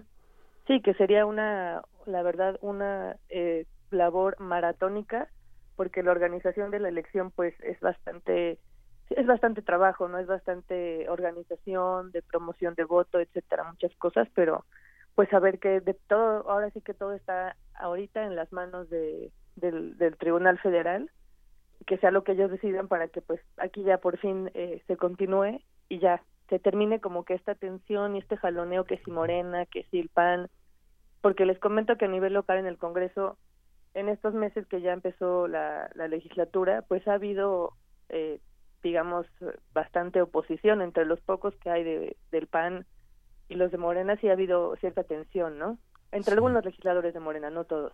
Sí, lo que sucede es que, no sé, por ejemplo, el presupuesto de egresos, la, digamos, este, eh, siempre tiene, tiene que haber un contrapeso en la política estatal. En este momento, eh, representará un contrapeso frente a las políticas del gobierno federal, eh, frente al Estado. Digamos, quien quede como gobernador electo va a quedar un poco en manos de una política ya trazada en la que no va a poder tener un proyecto de gobierno propio. Digamos, si queda Morena o si queda el PAN, este, yo creo que son proyectos de, de orden distinto. El desarrollo social está pensado de otra manera, la cultura, la educación, todo este tipo de cuestiones que distinguen a los gobiernos de distinto signo político. Este, quien quede va a tener de alguna manera una política presupuestal ya trazada. Sí, la verdad es que sí representa como pues un problema que al final a quien deja un poco en la incertidumbre es a los ciudadanos, ¿no? A la gente que vive en Puebla, porque eh, entre que no saben si si se quedan, se van o quién queda, pues no pueden no estar eh, ya como dicen empezando a planear o empezando a ver qué va a pasar presupuesto programas sociales políticas públicas obras no entonces eh, ahorita por ejemplo ha habido ciertos descontentos con con la nueva línea del metrobús que la lleva Secretaría de Infraestructura, que es estatal. Pero como no saben quién va a quedar, entonces no se sabe cómo qué va a pasar, digamos, a quién se le puede exigir que haga algo con la obra. Si a Gali le quedan escasas dos semanas y no saben quién va a seguir para entonces ver quién quién se quedaría con el proyecto, por ejemplo, ¿no? Entonces eso sí nos mantiene como en ascuas a todos los poblanos y las poblanas. Porque hay muchos cambios orgánicos en el país, digamos, eh, alineándose a la política del Ejecutivo, política de austeridad, de alguna manera también el cumplimiento de cuotas, en el sentido de colocar gente idónea, gente afín al, al partido para que gobiernen las distintas estructuras de gobierno. Eh, me imagino que los dos, bueno, no me imagino, yo, lo vimos aquí, primer movimiento, como los dos planes de gobierno eran distintos, muy distintos, ¿no? Sí, pues es que tienen una eh, visión completamente diferente, ¿no? Ahorita, por ejemplo, los eh, la mayoría de municipios que, que ya está Morena, pues ya echaron a andar y sí se han ha habido cambios, pues digamos, no esencial, esenciales hasta en las mismas secretarías, ¿no? hay cambios no solo de nombre, sino de estructura orgánica con personas que vienen de un ámbitos totalmente distintos, con otro tipo de, de digamos, de, de formación, ¿no? Hay gente que viene de la academia, hasta del activismo, diferente, ¿no? La gente que trae Morena, por ejemplo, en Puebla Capital, pero mm, pues a nivel, a nivel eh, estatal sigue la moneda sobre el aire eh, y digamos que crece crece todavía más, ¿no? La incertidumbre en la que se ha vivido estos meses, no solo creo que de los ciudadanos, sino también a nivel pues legislativo. Pues habrá que ver justamente qué sucede este viernes, Aranzazú. Miguel Ángel, tú tienes un comentario, ¿no? Bueno, pues nos vamos.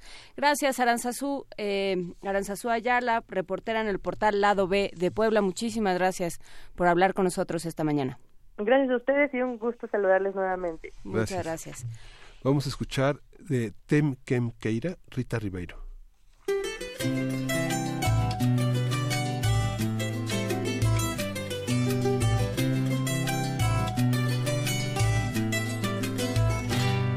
Amigo, se andas triste, vai pra uma brincadeira. Se você não quer, tem quem queira. Se você não quer, tem quem queira. Se é por falta de dinheiro, te dou trabalho na feira. Se você não quer, tem quem queira se você não quer, tem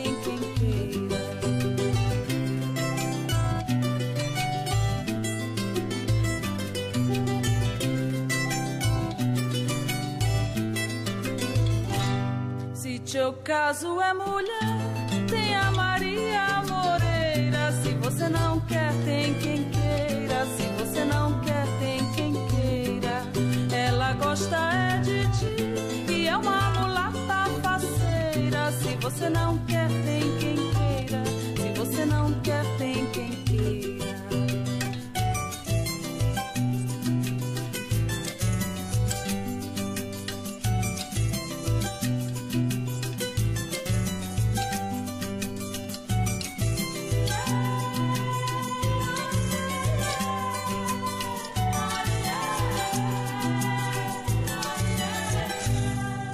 te dou esse conselho é pra tu sair dessa asneira. Se você não quer, tem quem queira. Se você não quer, tem quem queira. O amor é muito bonito e ele não tem paz maceira. Se você não quer, tem quem queira.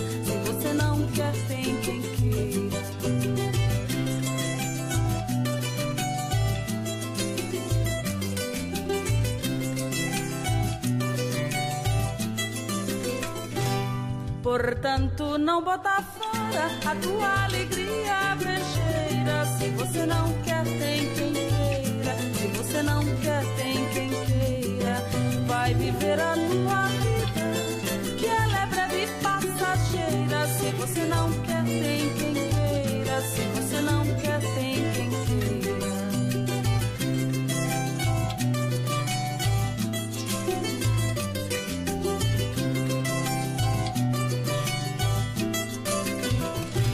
quer, quer.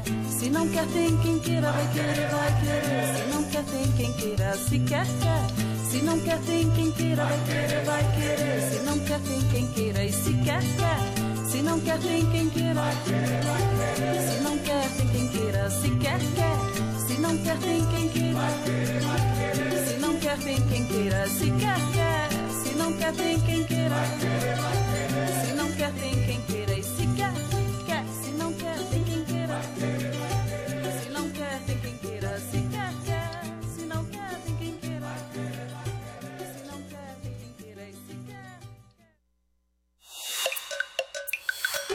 Primer movimiento. Hacemos comunidad. Nota Internacional. El domingo pasado se llevaron a cabo elecciones en Andalucía, donde por 36 años dominó el PSOE. Sin embargo, los resultados de la jornada revelaron que la izquierda se ha hundido ante la sorpresiva irrupción del Vox, un partido catalogado como de extrema derecha. Los socialistas perdieron 14 escaños en el Parlamento andaluz con respecto a 2015 y así Susana Díaz disminuye su probabilidad de repetir gobierno. La participación en estos comicios fue escasa, con 58%, 58.65%, es decir, casi cuatro puntos menos que en 2015. Haremos una lectura del resultado de estas elecciones, cómo interpretarlas en el contexto español y regional, qué dicen de la vida política y cómo se han recibido. Y para hablar de esto nos acompaña Luis Guacuja, responsable de estudios sobre la Unión Europea del posgrado de la UNAM y, por supuesto, colaborador asiduo de este programa. ¿Cómo estás, eh, Luis? Buenos días.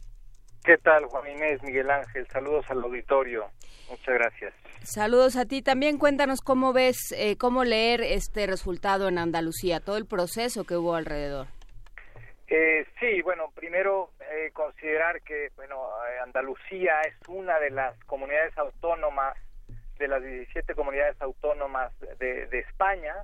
Es eh, la segunda comunidad más grande en territorio, pero es la más grande en población.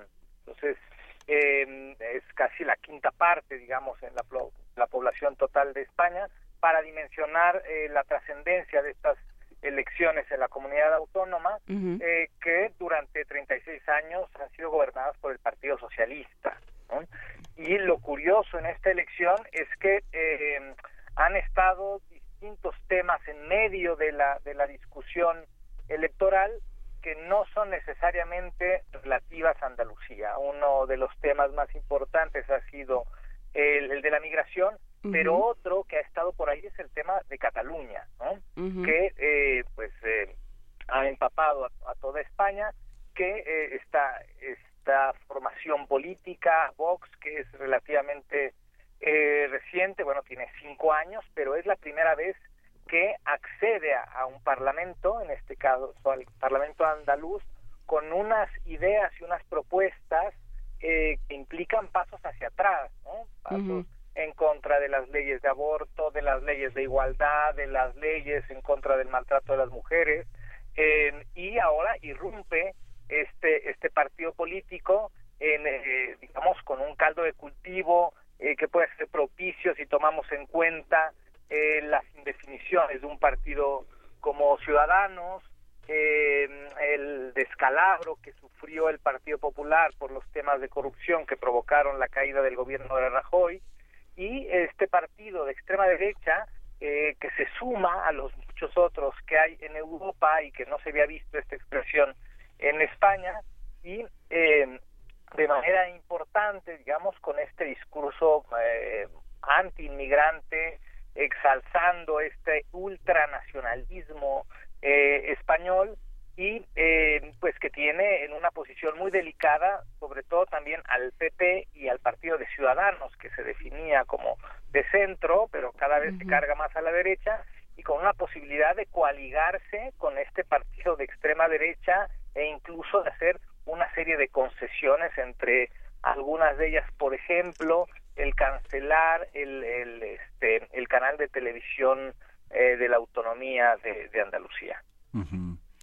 Este, ¿y qué, qué es qué es Vox? ¿Qué es Vox? Todavía el país previo, el periódico El País, eh, previo a las elecciones en Andalucía, Luis eh, señalaba que el favorito era el PSOE y se, se armó toda una edición de este periódico y del mundo señalando esta parte, digamos, lo que bien señalas de Barcelona, de, de, Cataluña es muy importante porque siempre han sido vistos en España los andaluces como personas de segunda, ¿no? La, la, irrupción de Francisco Serrano, este juez rebelde que este hace hace visible una una discriminación profunda tanto del PP como del PSOE, ¿no? Siempre siempre son así, uno todos son moros en Andalucía, ¿no? Eh, sí, sí, digamos que aunque es una comunidad muy importante en términos eh, territoriales y de población, no lo es en términos económicos, por ejemplo, ¿no? Eh, y ahí se acentúan ciertos problemas importantes de una España que tiene o ha tenido durante 10 años la tasa de, de, de paro, de desempleo juvenil más alta de toda Europa, eh, también eh, con una calidad eh, escolar que va a la baja. Eh, entonces, este, esto también abona, digamos, a que estos discursos eh, ultranacionalistas permeen y también habla de la irresponsabilidad de la oposición, ¿no? de esta irresponsabilidad política, por ejemplo, frente al tema catalán, pero también frente al tema de la migración. Digo, hemos escuchado o leído las expresiones de Pablo Casado, el líder del Partido Popular, uh -huh. eh, que dice, a ver, los inmigrantes si quieren venir tienen que este, adecuarse a la cultura española y, y no sabemos qué quiere decir, ¿no? Si quieren, tiene que los inmigrantes tienen que ser amantes de la fiesta brava o qué cosa, ¿no?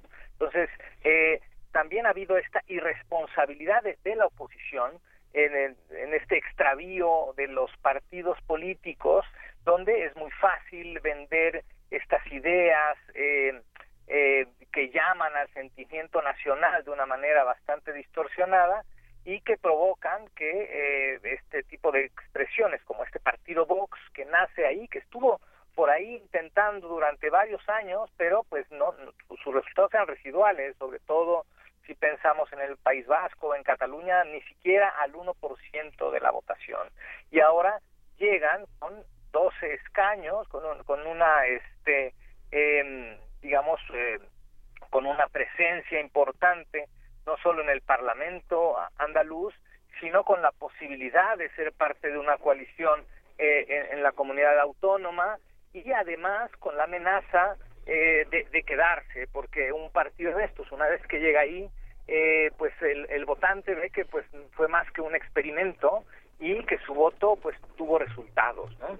esto es eh, la parte que preocupa más en el caso de España y de esta expresión claramente eh, ultraderecha en, en, el país ibérico hemos tenido conversaciones eh, similares cada una con sus particularidades pero similares al hablar de Brexit al hablar de em, de, de Estados Unidos por supuesto, al hablar de la Unión Europea y de Cataluña y de España en su conjunto, eh, Luis Guacuja, ¿cuáles son las eh, los vacíos que dejan los partidos tradicionales? Porque creo que ya Ciudadanos y Podemos se pueden considerar dentro de este grupo, pero sobre todo el PP, el PSOE y los de siempre de, de España.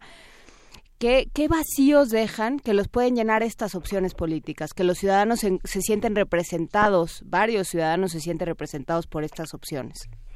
Sí, claro, bueno, pues es eh, por una parte la incapacidad política uh -huh. eh, y, y, por otra también eh, esa falta de comunicar eh, incluso los temas eh, incómodos, como es el tema de la, de la migración, uh -huh. ¿no? digamos, un andaluz que, que este eh, cuando entrevistan a la gente, pues digamos las razones no suenan descabelladas, ¿no? El resultado sí, pero las razones quizá no tanto. Dicen, bueno, a cada migrante que llega le dan eh, 400 euros de ayuda para integrarse por un determinado tiempo, ¿no? Mientras encuentra un empleo, pero esos mismos 400 euros son los que le dan a, eh, eh, por ejemplo, a los pensionados, ¿no? Y dirá alguien, oiga, yo prefiero que ese dinero sea para mi abuela, para mi padre y para mi tía, y no para el migrante, que quizá viene aquí a, a, rascarse la panza, ¿no? Que es eh, también esa, esa parte que también está combinada con una cierta hipocresía, porque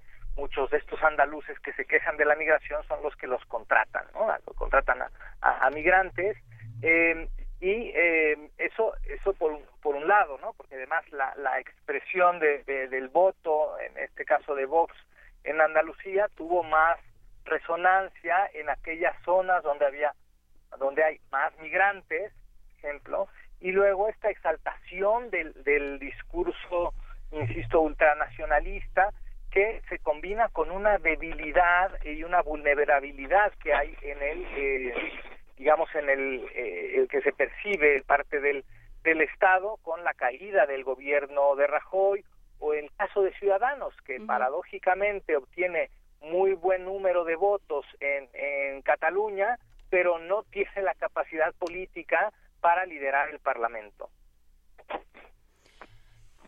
¿Cuáles, cuáles son las, cuáles son las, ahora lo que viene es, eh, la, lo que se pregunta España en todas partes es, bueno, lo que, se, lo que se pregunta en Andalucía y a los ciudadanos, ¿qué tipo de pacto en la en la Cámara va a existir? Porque tampoco el PSOE, digamos, no no, no es no es mayoría, pero también tiene una una parte sustantiva, tiene muchas tiene muchos escaños y, y también el PP, digamos, es necesaria una una negociación.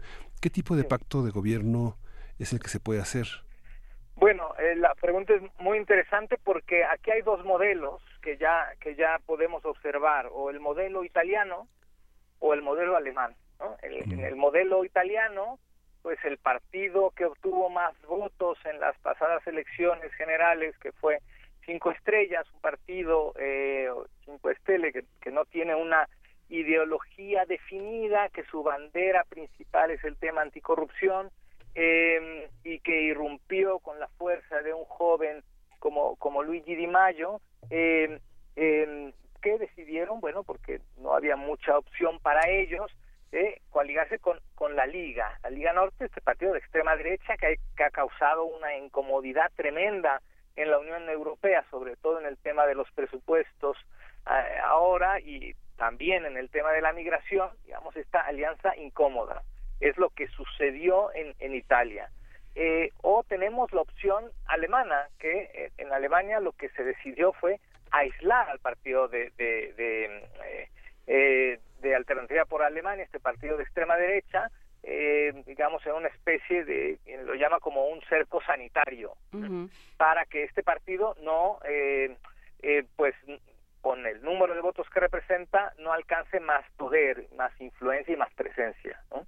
Esta es la, la disyuntiva eh, ante la que se encuentra eh, eh, el caso de la autonomía de, de, Andalucía con este partido de Vox, ¿no? O, a ver, o, o, se le utiliza para hacer una coalición, lo cual ya es bastante incómodo y lamentable, o se le aísla sacrificándose, digamos, el PSOE, eh, perdón, el Partido Popular y Ciudadanos, que eh, también difícilmente lo podrán hacer eh, eh, considerando que después de 36 años es la oportunidad de arrebatarle el poder en Andalucía al Partido Socialista.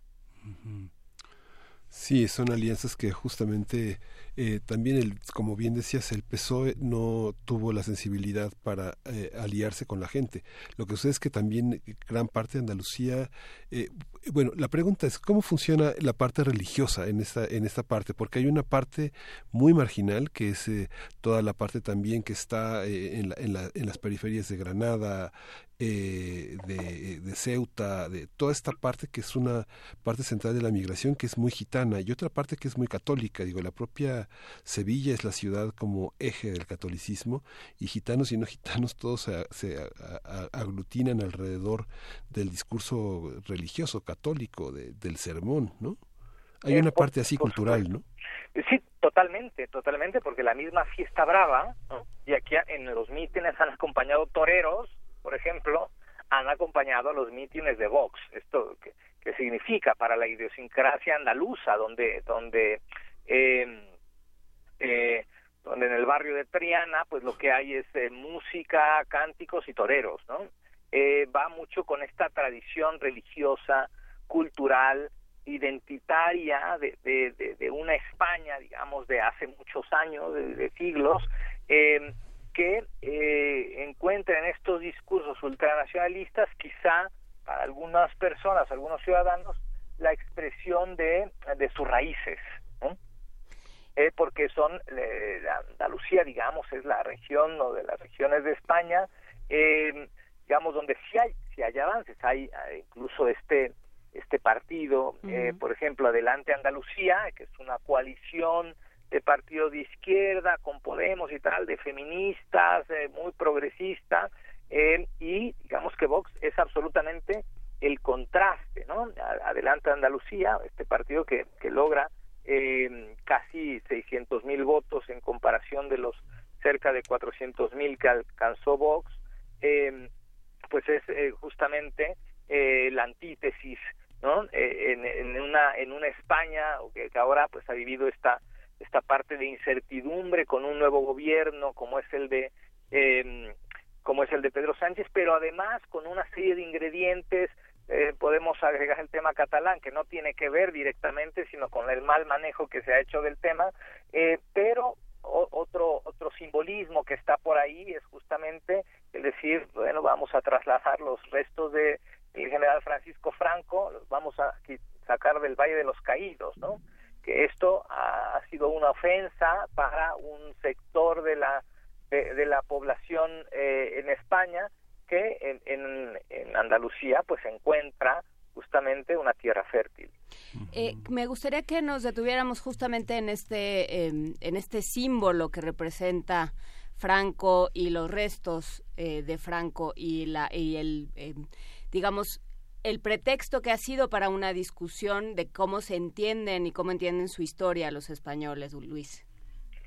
Sí, mira, quizá me quedo con una reflexión que hacía un profesor de historia uh -huh. eh, español que eh, pues terminó escribiendo un artículo sobre su desencanto porque decía es que buena parte de mis alumnos ¿no? que nacieron en el año 2000 que son hijos de la democracia española votaron en favor de Vox y él mismo hacía no manifestaba un mea culpa porque decía bueno quizá expliqué demasiado al hombre de Nembertal y no expliqué lo suficiente el franquismo. Uh -huh.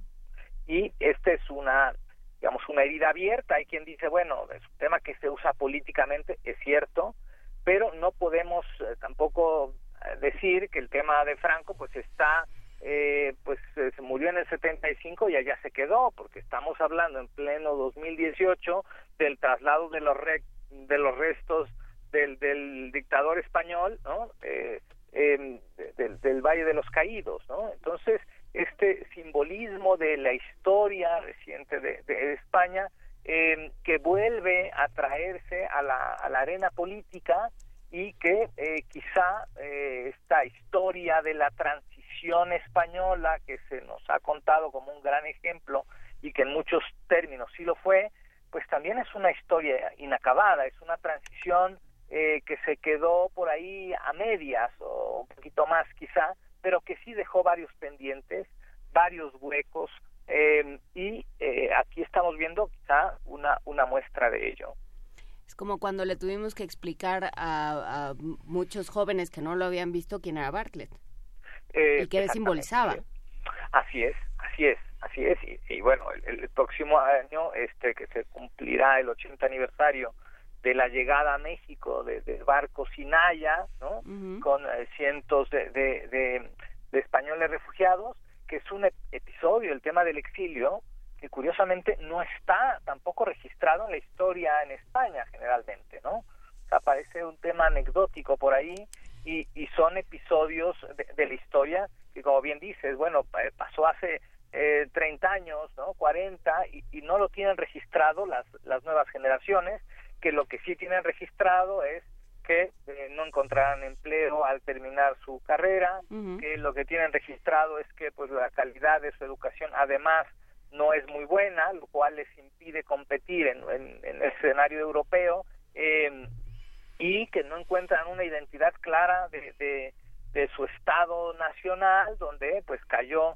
un jefe de, de, gobierno, donde se discute si la, viabilidad incluso de, de, eh, de, la monarquía o si habrá que replantear la constitución en su 40 aniversario, ¿no? O sea, eh, una serie de elementos que si además le, le, agregamos el tema mal explicado de la migración, porque insisto, sea, las, las cifras muestran, muestran cómo en los últimos cinco años ha descendido de manera importante la migración a Europa, eh, sí, eso en las cifras, pero en la percepción es otra cosa, ¿no? y esta es la todavía en, en algunos sectores de la población eh, europea, en este caso en la población española, pues hay esta reticencia, esta animadversión, que si lo combinamos quizá con una eh, situación eh, económica que no es la mejor, incluso en comparación con el resto de, de España, pues abona a esta distorsión de la realidad y a que permee un, un discurso antiinmigrante, ultranacionalista, que quiera rescatar estos valores históricos de, de una España unida, ¿no? Y esa es la bandera que, que ha que enarbolado eh, Vox ante una debilidad también de los partidos que eh, digamos que podían haber recogido esas expresiones de una manera más moderada como en el caso del Partido Popular o en el caso de Ciudadanos.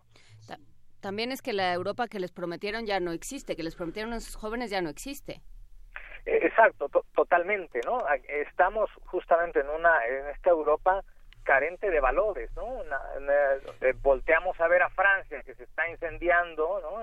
Ya del, arco del triunfo, eh, en una Alemania con una Angela Merkel que que se va despidiendo sin que tengamos claro quién va a ser su sucesor o sucesora y que pueda llevar el timón de una Unión Europea y eh, otras, eh, Bélgica ahora también muestra ahí sus propios problemas y carencias, recién terminó eh, esta reunión para ver si se modificaba el, el, tema del, del euro que tiene pendiente varios años y que finalmente se llegó a un acuerdo mucho más modesto de lo que se deseaba y eh, encima de todo el Brexit, ¿no? que no termina de ser y que está ahí como un estigma eh, de desintegración en un proyecto de integración. ¿no? Entonces, eh, eh, sí, las opciones para los jóvenes no son, el panorama no es muy halagüeño y entonces alguien llega con una propuesta cuando menos que parece valiente e innovadora y eh, se arrojan a, a ella como una opción. Y es curioso, Luis, cómo, por ejemplo, en las universidades, bueno, pues es, es, indudable la presencia de la Universidad de Salamanca en España, pero la Universidad de Sevilla es una de las, también es una de las eh, más antiguas, bueno, alrededor del siglo XI, la, este, del siglo del siglo XII la, de la de Salamanca y hace 500 años la de Sevilla. Pero qué papel tienen digamos en estas en este mundo electoral la universidad y pareciera que es una ciudad donde todos los cantantes que triunfan tienen una casa en Marbella en Málaga en Banalmádena en Ceuta no y que y que hay una parte que es como una especie como de Hollywood no y, y muy turístico con este guirnaldas y majas en caballos pero hay otra parte de la universidad es muy importante. Digamos, es, la, tercera biblioteca de España más importante, la de Sevilla, ¿no? Sí, por supuesto, por supuesto. Digamos, la herencia cultural en España no se podría entender con el significado de Andalucía, ¿no? O sea, eh, en, muchos en muchos términos, en términos geográficos, pues digamos eh, colinda Andalucía con el Atlántico, lo mismo que con el Mediterráneo, con eh, Gibraltar. Eh, la, digamos, la, la, la Santa Inquisición también eh, estaba, estaba por ahí, ¿no? Colón salió de, de em, del puerto de Palos también de Andalucía, en fin, hay una serie de elementos eh, históricos, eh, gastronómicos, culturales, en términos literarios, de música, en fin, hay una riqueza eh, invaluable en, en Andalucía. Eh, eh, pero pues hablas de, de, las universidades, qué papel desempeñan y creo que esta reflexión la tendríamos que hacer en todas partes del mundo, ¿no? Y, me quedo por eso con esa reflexión que hacía el, el este profesor justamente de, de seguramente de, preparatoria, eh, pues eh, quedando sin, eh, digamos, sin, eh, sin mucha esperanza ante, bueno, pues unos chicos que estudian, pero que en su ánimo estuvo el votar a un partido como como Vox, ¿no? ¿Dónde está esa responsabilidad no solo de enseñar, sino de transmitir algo más, ¿no? Que es la conciencia y creo que en este término muchas universidades en todas partes del mundo han claudicado o hemos claudicado, ¿no? Que es además de la información hay un elemento sustancial que es la formación. Y, esto eh, quizá eh, también este, hay un defecto ahí a la hora de, explicar las cosas y sobre todo los riesgos. Y eh, de pronto normalizamos las expresiones xenófobas o normalizamos la polarización y son el caldo de cultivo justamente para que pase lo que vemos hoy día en Andalucía. Y bueno, ya que mencionas Gibraltar, para cerrar esta conversación, Luis Guacuja, eh, ¿qué significa, digamos, ha sido una, un tema que ha salido tanto en las discusiones sobre el Brexit como en el, discurso de Vox? ¿Qué pasa con Gibraltar?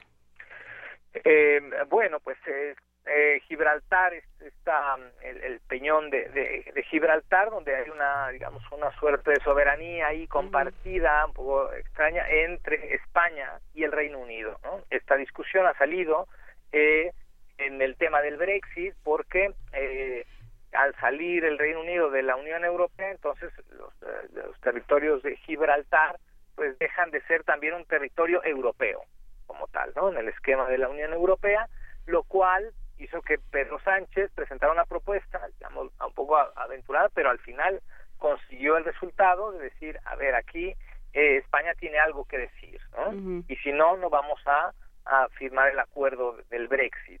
Y entonces hubo que hacer una suerte de concesiones y firmar unos protocolos adicionales para que en algunos temas, bueno, por supuesto que la Unión Europea con el Reino Unido tendrá que arreglar temas ya a futuro, pero que en el tema de, en los temas de Gibraltar España tendrá pues la voz eh, cantante eh, tratándose del, tema de, Gibraltar y lo que hay con los asuntos territoriales e históricos en el, Peñón.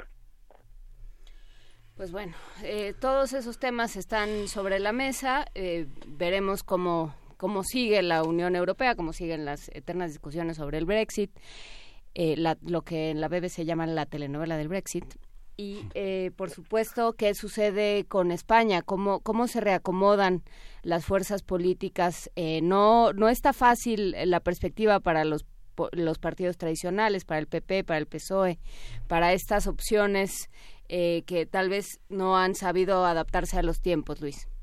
Eh, exactamente, sí, estamos ante una coyuntura donde justamente estos partidos políticos bastante lastimados, bastante devaluados, ¿no? Los liderazgos, ya no hablemos solo de Rajoy, sino de Cifuentes, que hizo plagio en, su tesis por ahí de, de, maestría y en sus cursos, una acusación similar eh, que pesa sobre eh, Pablo Casado, líder del Partido Popular, en fin, una devaluación importante de, de, de los políticos eh, y de los partidos tradicionales que entonces quizá los orilla a actuar con más desesperación que con responsabilidad.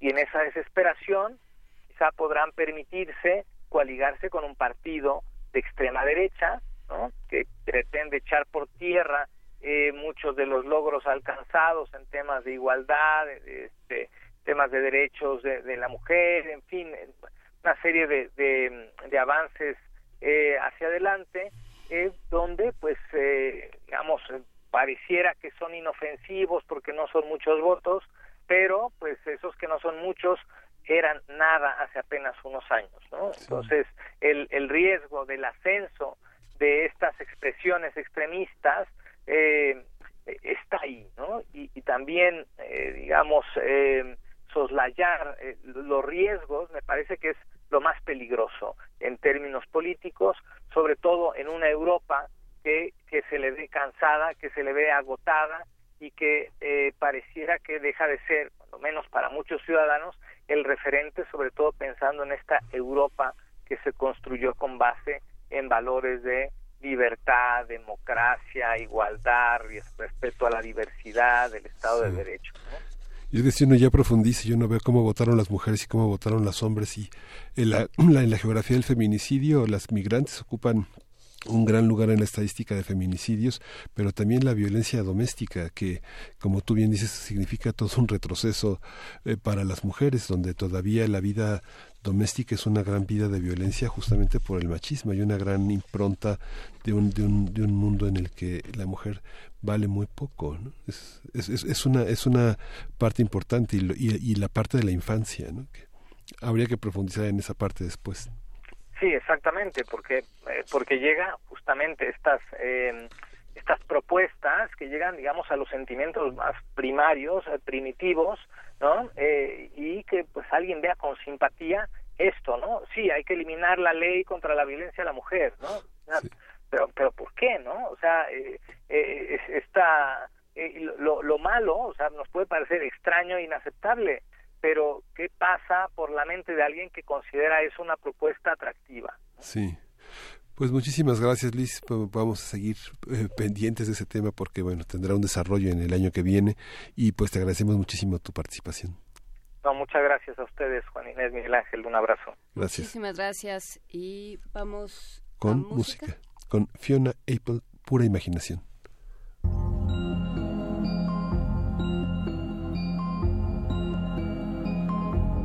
Come with me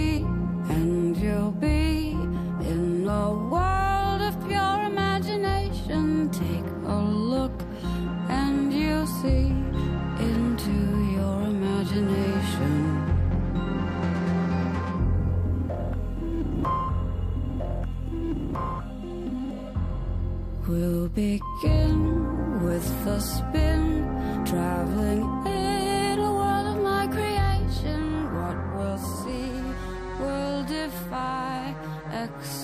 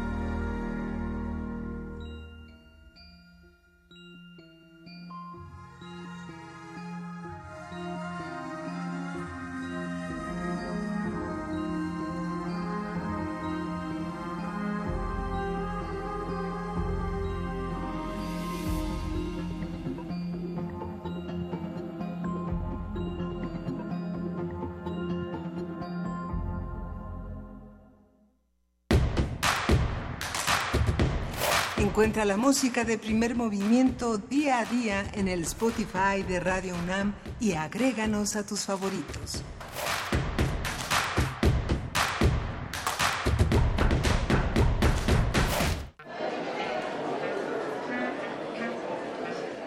Historia de la literatura. Concepción del arte. Idealismo revolucionario. Amores fugitivos. Conferencias magistrales. Creadores escénicos. Descontentos sociales. Clases inolvidables. En más de 100 años, ¿Cuántos recuerdos no han circulado por los pasillos de la Facultad de Filosofía y Letras? Eureka. Un programa con filo, Sofía y Letras. Escúchalo todos los lunes a las 16 horas por el 96.1 de FM. Radio UNAM. Experiencia sonora.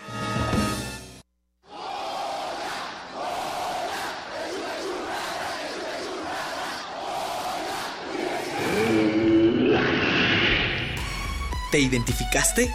Identifícate con Fundación UNAM y ayuda a becar a miles de alumnos universitarios. Súmate 5340-0904 o en www.funam.mx. Contigo hacemos posible lo imposible. Este es un momento de alegría para todos, porque iniciaremos un cambio verdadero por la vía pacífica. Es un momento histórico para el pueblo de México. Los gobernantes electos de Morena estarán a la altura y serán ejemplo de honestidad, austeridad y eficiencia. Los legisladores y funcionarios estarán al servicio de la nación. Morena gobernará para todos. Gracias por tu voto. Juntos haremos historia. Morena, la esperanza de México. La Llorona. De Vicente Riva Palacio y Juan de Dios Pesa. Han transcurrido veloces seis años desde que México supo de un amor ignorado y de cómo la bella Luisa una noche desapareció de su barrio. Mas lo que ninguno supo, aquí a decirlo vamos. Que el tiempo todo lo descubre y él puso el misterio en claro. El miércoles 5 de diciembre a las 16 horas y después del corte informativo, le invitamos a escuchar por el 96.1 de FM una de las leyendas mexicanas más destacadas. La Llorona. Escúchela. Radio UNAM. Experiencia sonora. La Facultad de Medicina de la UNAM, a través del Departamento de Psiquiatría y Salud Mental, ofrece a la comunidad universitaria los servicios de su Clínica de Atención Integral para las Adicciones. De lunes a viernes de 10 a 18 horas. Para más información, comunícate al teléfono 56 23 21 27 o consulta la página www.psiquiatria.facmed.unam.mx.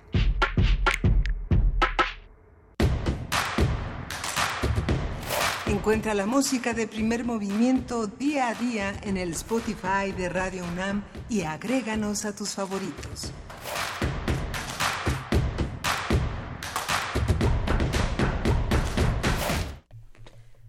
Son ya las nueve de la mañana con tres minutos. Estamos de vuelta en primer movimiento. Frida Saldívar. ¿Cómo estás, Frida? Es que, es que tenemos una cantidad de chismes acumulados y por eso se nos olvida entrar. Pero ya, ya estamos aquí. Miguel Ángel Camay. Pues muchas actividades que, que, este, que, que compiten con nuestra audiencia mediática. La conferencia mañanera de Andrés Manuel López Obrador, que este, todavía no agarran el ritmo, todavía están en la en la, en la cruda de la todavía de la transición, pero se prolonga, es una, es una conferencia de prensa muy larga, de 7 a 8 de la mañana, eh, en la que discute, dialoga con una zona aproximadamente 100 periodistas, los que se aglutinan todas las mañanas allí. Habrá una conferencia de prensa todos los viernes en la que se suma Claudia Sheinbaum, que es, es, escogerá un estilo de comunicar distinto para no hacerle sombra a esta comunicación tan directa con la ciudadanía a través de las redes sociales que eh, prácticamente una gran cantidad de medios este transmite en streaming que es muy interesante porque uno puede ver en la pantalla de la del ordenador, de la computadora, el, la participación ciudadana, en, insultando, negando, mandando corazones, este, bendiciones. Es muy interesante esta nueva manera de comunicar frente al inicio de la transición de poderes en la Ciudad de México con el ingeniero Cuauhtémoc Cárdenas que eh, su distintivo de comunicación era no sé, no estoy enterado, pregunten al responsable. ¿no? Aquí este, toda la centralidad está en, en una sola figura. ¿no? Sí, y que bueno, pues eh, que también el tener una conferencia todos los días eh, hace pensar cuál es la labor de, eh, de quien se ha llamado su vocero o quien ha sido llamado, aunque él lo niega, ha sido llamado su vocero. ¿Qué hacer con, con esta figura? Eh, ¿Para qué sirven eh, los voceros? ¿Para qué sirve, bueno, e- Eduardo Sánchez, no estamos muy claros, pero ¿para qué sirven estos personajes?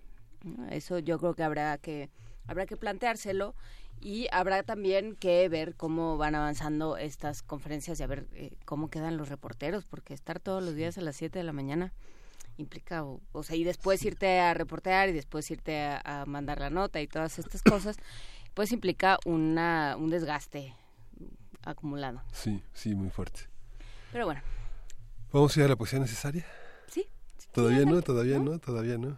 Todavía sí, que sí, que hagamos lo que nos dé la gana. O si no podemos ir anunciando, podemos ir diciendo que el próximo Sí. viernes vamos a tener como, como los viernes de cada 15 días nuestra sección de Cineclub y vamos a hablar de una película que se llama Utopía 7 que se va a transmitir en a través de TV UNAM. Para quienes no eh, eh, se quejaron de Netflix, bueno, tenemos una película que se va a transmitir por TV UNAM el jueves a las 8 y eh, que em, y que también se puede encontrar a través de YouTube. Ya está todo ahí en, en nuestras redes. De todas maneras, ahora lo volvemos a poner. Es eh, durante toda esta semana, TV UNAM va a estar eh, realizando un homenaje a Leopoldo Laborde, un un cineasta independiente, experimental, y esta es Utopía 7, que es una película de 1995, de la cual vamos a platicar, obviamente no solo de la película, sino también de toda. A las 10 de la noche se va a transmitir Utopía 7 a través de TV UNAM este jueves. Vamos a estar hablando de la obra de Leopoldo Laborde y qué significa para la tradición y para la historia de la cinematografía mexicana. Sí, así que véala el jueves porque si no se va a quedar fuera de la discusión. Lo vamos a spoilear de, de pies a cabeza. Eh, sí o eh, puede puede verla también a través de la plataforma YouTube. Eh, ahí está. No se necesita eh, no se necesita estar pagar ni mucho menos. Simplemente con entrar al vínculo que vamos a poner en nuestras redes ya está. Y por lo pronto nos vamos a la poesía necesaria. Primer movimiento. Hacemos comunidad. Es hora de Poesía Necesaria.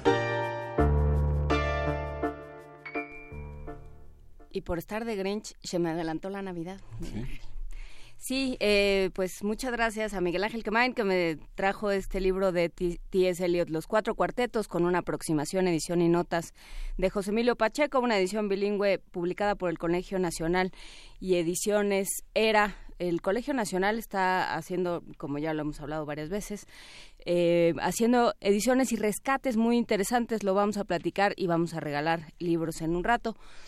Pero por lo pronto nos quedamos con eh, T.S. Eliot. Hemos, eh, hemos estado muy cerca de su producción gracias al trabajo que ha hecho José Emilio Pacheco.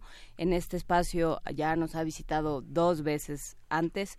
Y bueno, ya nada más para terminar y ya nada más para que no, este, para que no se vaya el regalo sin compartirlo, vamos a leer Little Gidding, la versión de José Emilio Pacheco, que además fue un trabajo que le, que le llevó casi toda la vida, volver y, y- y aproximarse a estos poemas y darle la vuelta y pensarlos y volver a, a- meditar sobre el verdadero sentido y la mejor manera de trasladar al español una serie de cuartetos eh, escritos en inglés y bueno pues eh, de ahí viene justamente de principios del siglo XX Little Gidding de T.S. Eliot en versión de José Emilio Pacheco.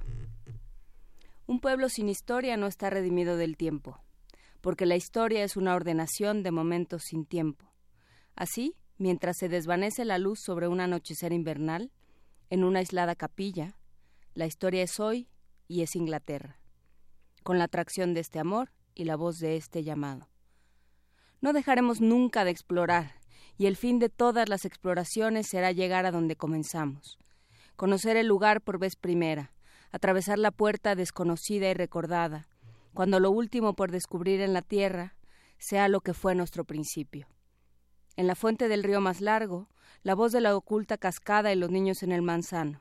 La voz no conocida porque nadie la busca, pero escuchada o semiescuchada, en la quietud del mar entre dos olas.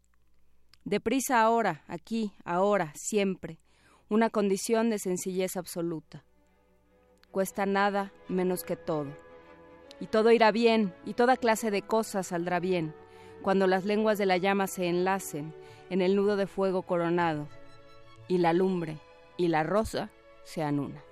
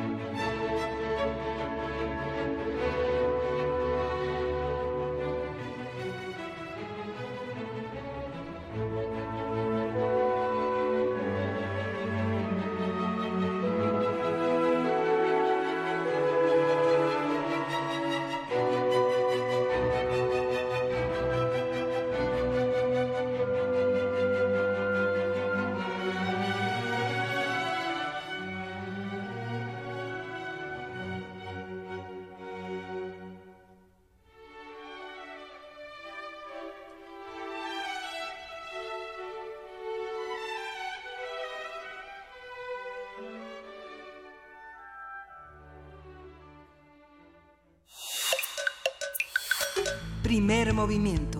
Hacemos comunidad. La mesa del día. El, co- el Colegio de la Frontera Norte, el COLEF, presentó este martes los resultados del diagnóstico y plan de acción sobre la caravana migrante. Esto es en seguimiento al foro de análisis sobre migración realizado el pasado 20 de noviembre. En ese foro, los investigadores participantes acordaron realizar un estudio diagnóstico de la situación. El resultado surgió del trabajo de campo realizado de manera diaria durante dos semanas en la unidad deportiva Benito Juárez, que se utiliza o se utilizaba, creo, porque ya, eh, ya la dejaron, como albergue en la ciudad de Tijuana para atender a los miembros de la caravana migrante. Y vamos a conversar con el doctor Rafael Alonso Hernández, que coordina el doctorado en estudios de migración del COLEF y preside el Consejo Ciudadano del Instituto Nacional de Migración. Buenos días, doctor Rafael Alonso. ¿Qué tal? Muy buenos días. Buenos días. ¿Cómo se plantea esta, em, cómo, cómo se plantea este foro y qué resultados eh, fue arrojando, doctor?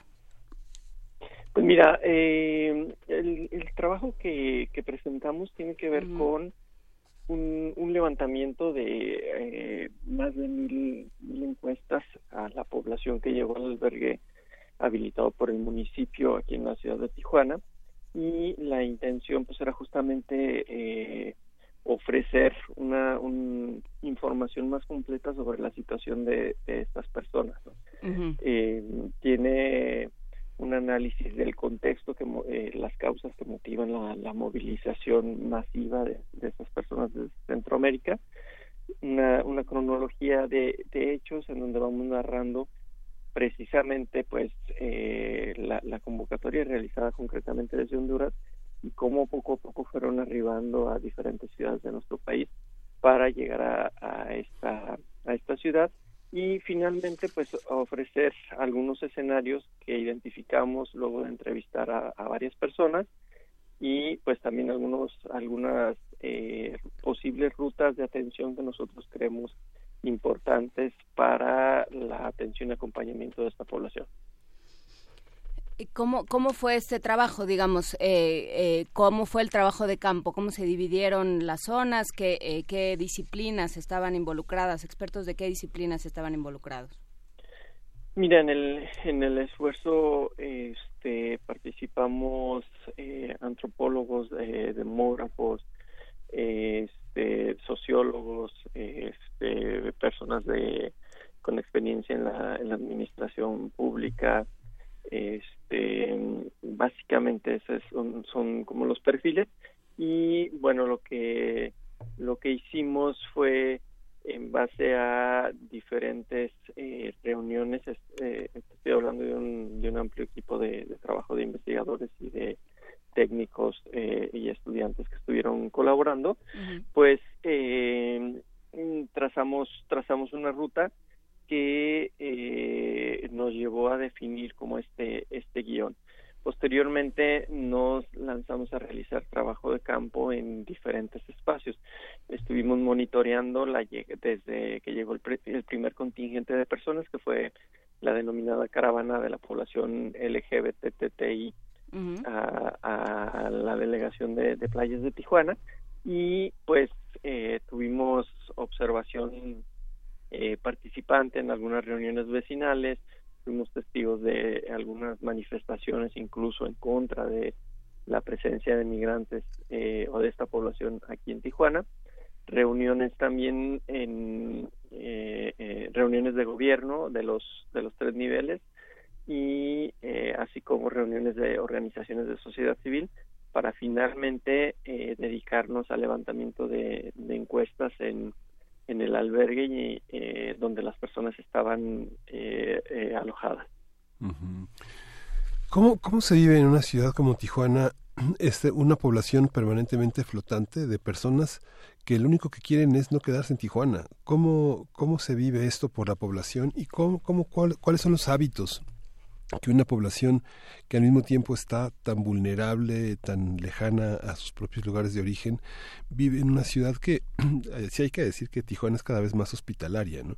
Yo recuerdo todavía hace unos años, quien llegaba a Tijuana lo único que aspiraba a ir era a la Avenida Revolución, ¿no? Hoy es una ciudad mucho más cosmopolita, mucho más abrigadora, mucho más amable que antes, ¿no? Sí, sí, sí. Yo, yo creo que ese, este es un tema eh, sumamente relevante eh, interesante y que eh, estas muestras, eh, digamos, de oposición a, a, este contingente de población sorprendió a propios y extraños porque, eh, por ejemplo, su servidor, que también es recién llegado a esta, a esta ciudad y, me sumo a este grupo de personas que, que, estamos, digamos, flotantes o que contribuimos al grueso de migrantes que vivimos aquí, pues eh, eh, genera una, una perspectiva muy eso muy interesante en torno a lo que significa ser extranjero o a lo que a lo que significa no ser eh, oriundo del, del, lugar no hay hay una dinámica como de, de acogimiento una dinámica donde no importa mucho de dónde seas porque se, se está acostumbrado a vivir es, es parte de la vida cotidiana no y y así se siente en muchos espacios.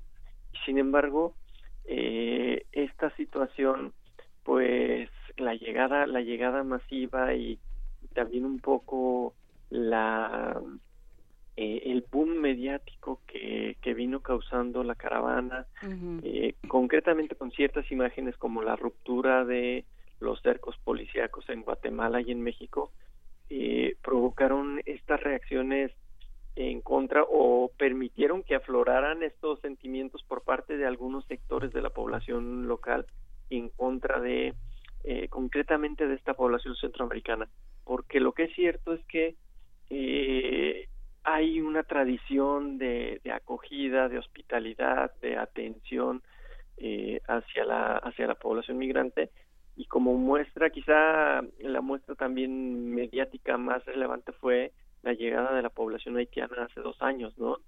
Donde se generó un despliegue tanto de sociedad civil como de las propias autoridades para atender esta circunstancia y que la población al final del día, mucha de ella se quedó aquí en, en Tijuana y, y ahora se ven con toda normalidad y con, eh, forman parte de la cotidianidad tijuanense eh, y entonces pues este es, este es un tema yo creo que da para, un análisis todavía más, más profundo de, en torno a pues estas muestras de expresiones tanto a favor como en contra de eh, movimientos muy similares de población.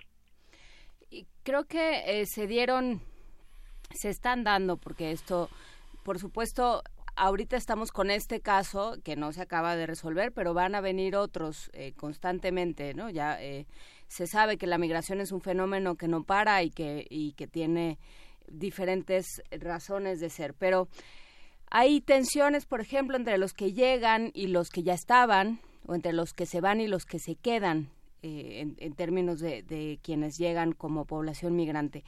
Eh, ¿cómo, ¿Cómo puede ayudar eh, la, las no solo la sociedad civil y los grupos eh, académicos como el del COLEF, sino la propia autoridad civil a que estas a, a que estas tensiones sean aceitar digamos estas eh, eh, estas junturas digamos estos engranajes. Mira, Porque ha habido creo... momentos muy ríspidos. Sí sí sí totalmente eh, ríspidos y lamentables no entonces claro. Eh, yo creo que en ese marco se circunscribe el esfuerzo que, que presentamos el, eh, en el COLEF el día el día de ayer uh -huh. y es que eh, la población en general no solo quienes tienen estas muestras de oposición necesitan información confiable y entonces eh, lo que mejor saben hacer las instituciones académicas es pues generar conocimiento de, primera mano y con, con rigurosidad y eso puede ser un instrumento utilizado tanto por las autoridades como por organizaciones de la sociedad civil para difuminar un poco eh, esta esta tensión que se genera y que muchas veces surge por la incertidumbre, por el desconocimiento, por info, por falta de información o incluso por información falsa que, que se transmite, ¿no? Y entonces cuando hay más información y que es dada por eh, instituciones serias, pues contribu contribuimos mucho a desmitificar muchas cosas, a ir tumbando ciertos rumores, prejuicios y demás. Y entonces, eh, junto con esto, eh, yo diría que es necesario seguir trabajando precisamente en la ruta de la hospitalidad y la sensibilización en torno a México como un país también de destino para, para las poblaciones migrantes, para las poblaciones extranjeras, eh, y no solo un país de, de paso, ¿no? Que eh, digamos a eso ya ya nos habíamos acostumbrado y ya estamos como un poco sensibilizados, pero ahora es eh, añadirle un ingrediente más porque frente a las férreas restricciones del gobierno estadounidense, pues mucha población extranjera está decidiendo quedarse con, eh, quedarse a, vivir y, y, hacer vida en, en nuestro país y, y, en consecuencia pues también tenemos que sensibilizarnos y tenemos que hacernos a, a la idea porque al final del día la migración también eh, trae mucha mucha riqueza en varios sentidos no solo económico sino también social cultural eh, a las poblaciones donde las personas se insertan, ¿no? Y eso, eso creo que es un aprendizaje que tenemos que ir trabajando y tenemos que ir reproduciendo para la sensibilización de, eh, de la población en general. Doctor Rafael Alonso Hernández, eh, ¿podríamos dar un ejemplo de justamente de estas de, estos datos que contribuyen a que a, a- a centrar la conversación? Pensaba en en una serie de estudios que se han hecho en Estados Unidos sobre justamente la la, la relación que existe entre el crecimiento económico y la migración, ¿no? que, que indican que entre más migración hay mayor crecimiento económico y no al revés, como se piensa. Sí, mira, eh, eh, por ejemplo, una, una cosa importante, ¿no? De que en el levantamiento que hicimos es que eh, más de la mitad de las personas que encuestamos este, y que estas tendencias que nosotros captamos eh, tienen eh, este, representatividad con el grueso general eh, es, es población entre los 18 y los 19 años y, y también eh, eh, hay otra otra segmento muy importante entre los 20 y, y 30 años, ¿no? Entonces, se trata de población económicamente activa, ¿no? Y que, pues, con la necesidad que, que tiene, también vienen en búsqueda de opciones, de opciones laborales. Si esto lo entendemos, por ejemplo, en, en contextos como precisamente el tijuanense o el fronterizo, me atrevería a decir, donde hay eh, pues, justo por la, la flotación, eh, la- pues estos flujos de personas que cambian tan constantemente, hay una necesidad de mano de obra constante para muchos muchos sectores eh, laborales. Entonces esta población viene a contribuir y viene a hacer frente a esta necesidad de mano de obra en eh, el sector de servicios, en el sector, este, en, actividades propiamente industriales o, o de maquila incluso, y pueden ofrecer un soporte muy importante frente a ciertos momentos de escasez que, que el mercado tiene, ¿no? Porque al final del día es, eh, repito, eh, población que se encuentra en esta en esta eh, edad. Y luego, por otro lado, eh, también eh, un dato interesante es que la mayoría de las personas que vienen son, o bueno, más, más cerca de la mitad son hombres que viajan solos, ¿no? Y eso también, en términos de la inserción laboral, pues facilita también las, las condiciones en, en algunos casos, ¿no? Entonces, eh, eh, si a eso le añadimos que también, obviamente, estas personas eh, eh, tienen una experiencia laboral en, sus países, pues no, no partes de cero en la inserción en los nichos de trabajo. Ustedes tienen la experiencia de, de- del septiembre de 2016 que entraron cerca de 15.000 haitianos por la frontera sur y, y se quedaron en, eh, en Tijuana y Mexicali 3.400, el 75% se quedó en Tijuana. ¿Qué ha pasado en estos dos años con, con, e- con ellos que llegan con una lengua extranjera? ¿Qué tanto se han integrado? Hay una parte en Tijuana que... eh, hay una queja de, de muchísimos sectores de la ciudadanía en la que dicen como saben que están de paso no hacen nada por integrarse no hacen nada por ser amables y hay un rechazo un, un, un choque entre las personas que saben que no tienen que echar raíces porque ya se van. Qué ha pasado con, con ellos ¿En, qué se quedaron hay una hay un registro de esta de esta migración Mira, mm, como tal, eh, no, no existe un registro, pero lo que hemos visto a través de la colaboración que se tiene con diferentes colectivos y organizaciones que trabajan en el acompañamiento a, personas migrantes es que eh, muchos de ellos ya han logrado una inserción eh, que, que resulta interesante, ¿no? Es decir, se han eh, se han insertado a mercados laborales, han, tienen ya una dinámica eh, social, incluso en términos familiares, también muy, eh, muy, muy peculiar porque ya eh, es común ver que formen familias con población eh, asentada aquí en, en Tijuana y que estén pues haciendo haciendo vida vida cotidiana y accediendo a diferentes bienes y servicios que ofrece que ofrece la ciudad. Eh, un dato eh, particularmente de interés es justo el tema del, del idioma, ¿no? Y, y creo que ha sido también eh, reconocido no solo por la academia, sino por la propia sociedad en general, de que eh, tuvieron una facilidad para aprender el, el idioma español de una manera eh, muy rápida y eso posibilitó también que su inserción en los diferentes espacios de la ciudad fuera eh, más digamos más más rápida no eh, a la gente reconoce también ciertas ciertas actitudes no contrario a lo que no reconocen ahora en la población haitiana sí se reconoce o se, o se reconoció en su momento esto, ¿no? como esta disposición, no solo para aprender, sino eh, incluso en, en el trabajo de campo constantemente se hacía este comparativo, ¿no? Es que los haitianos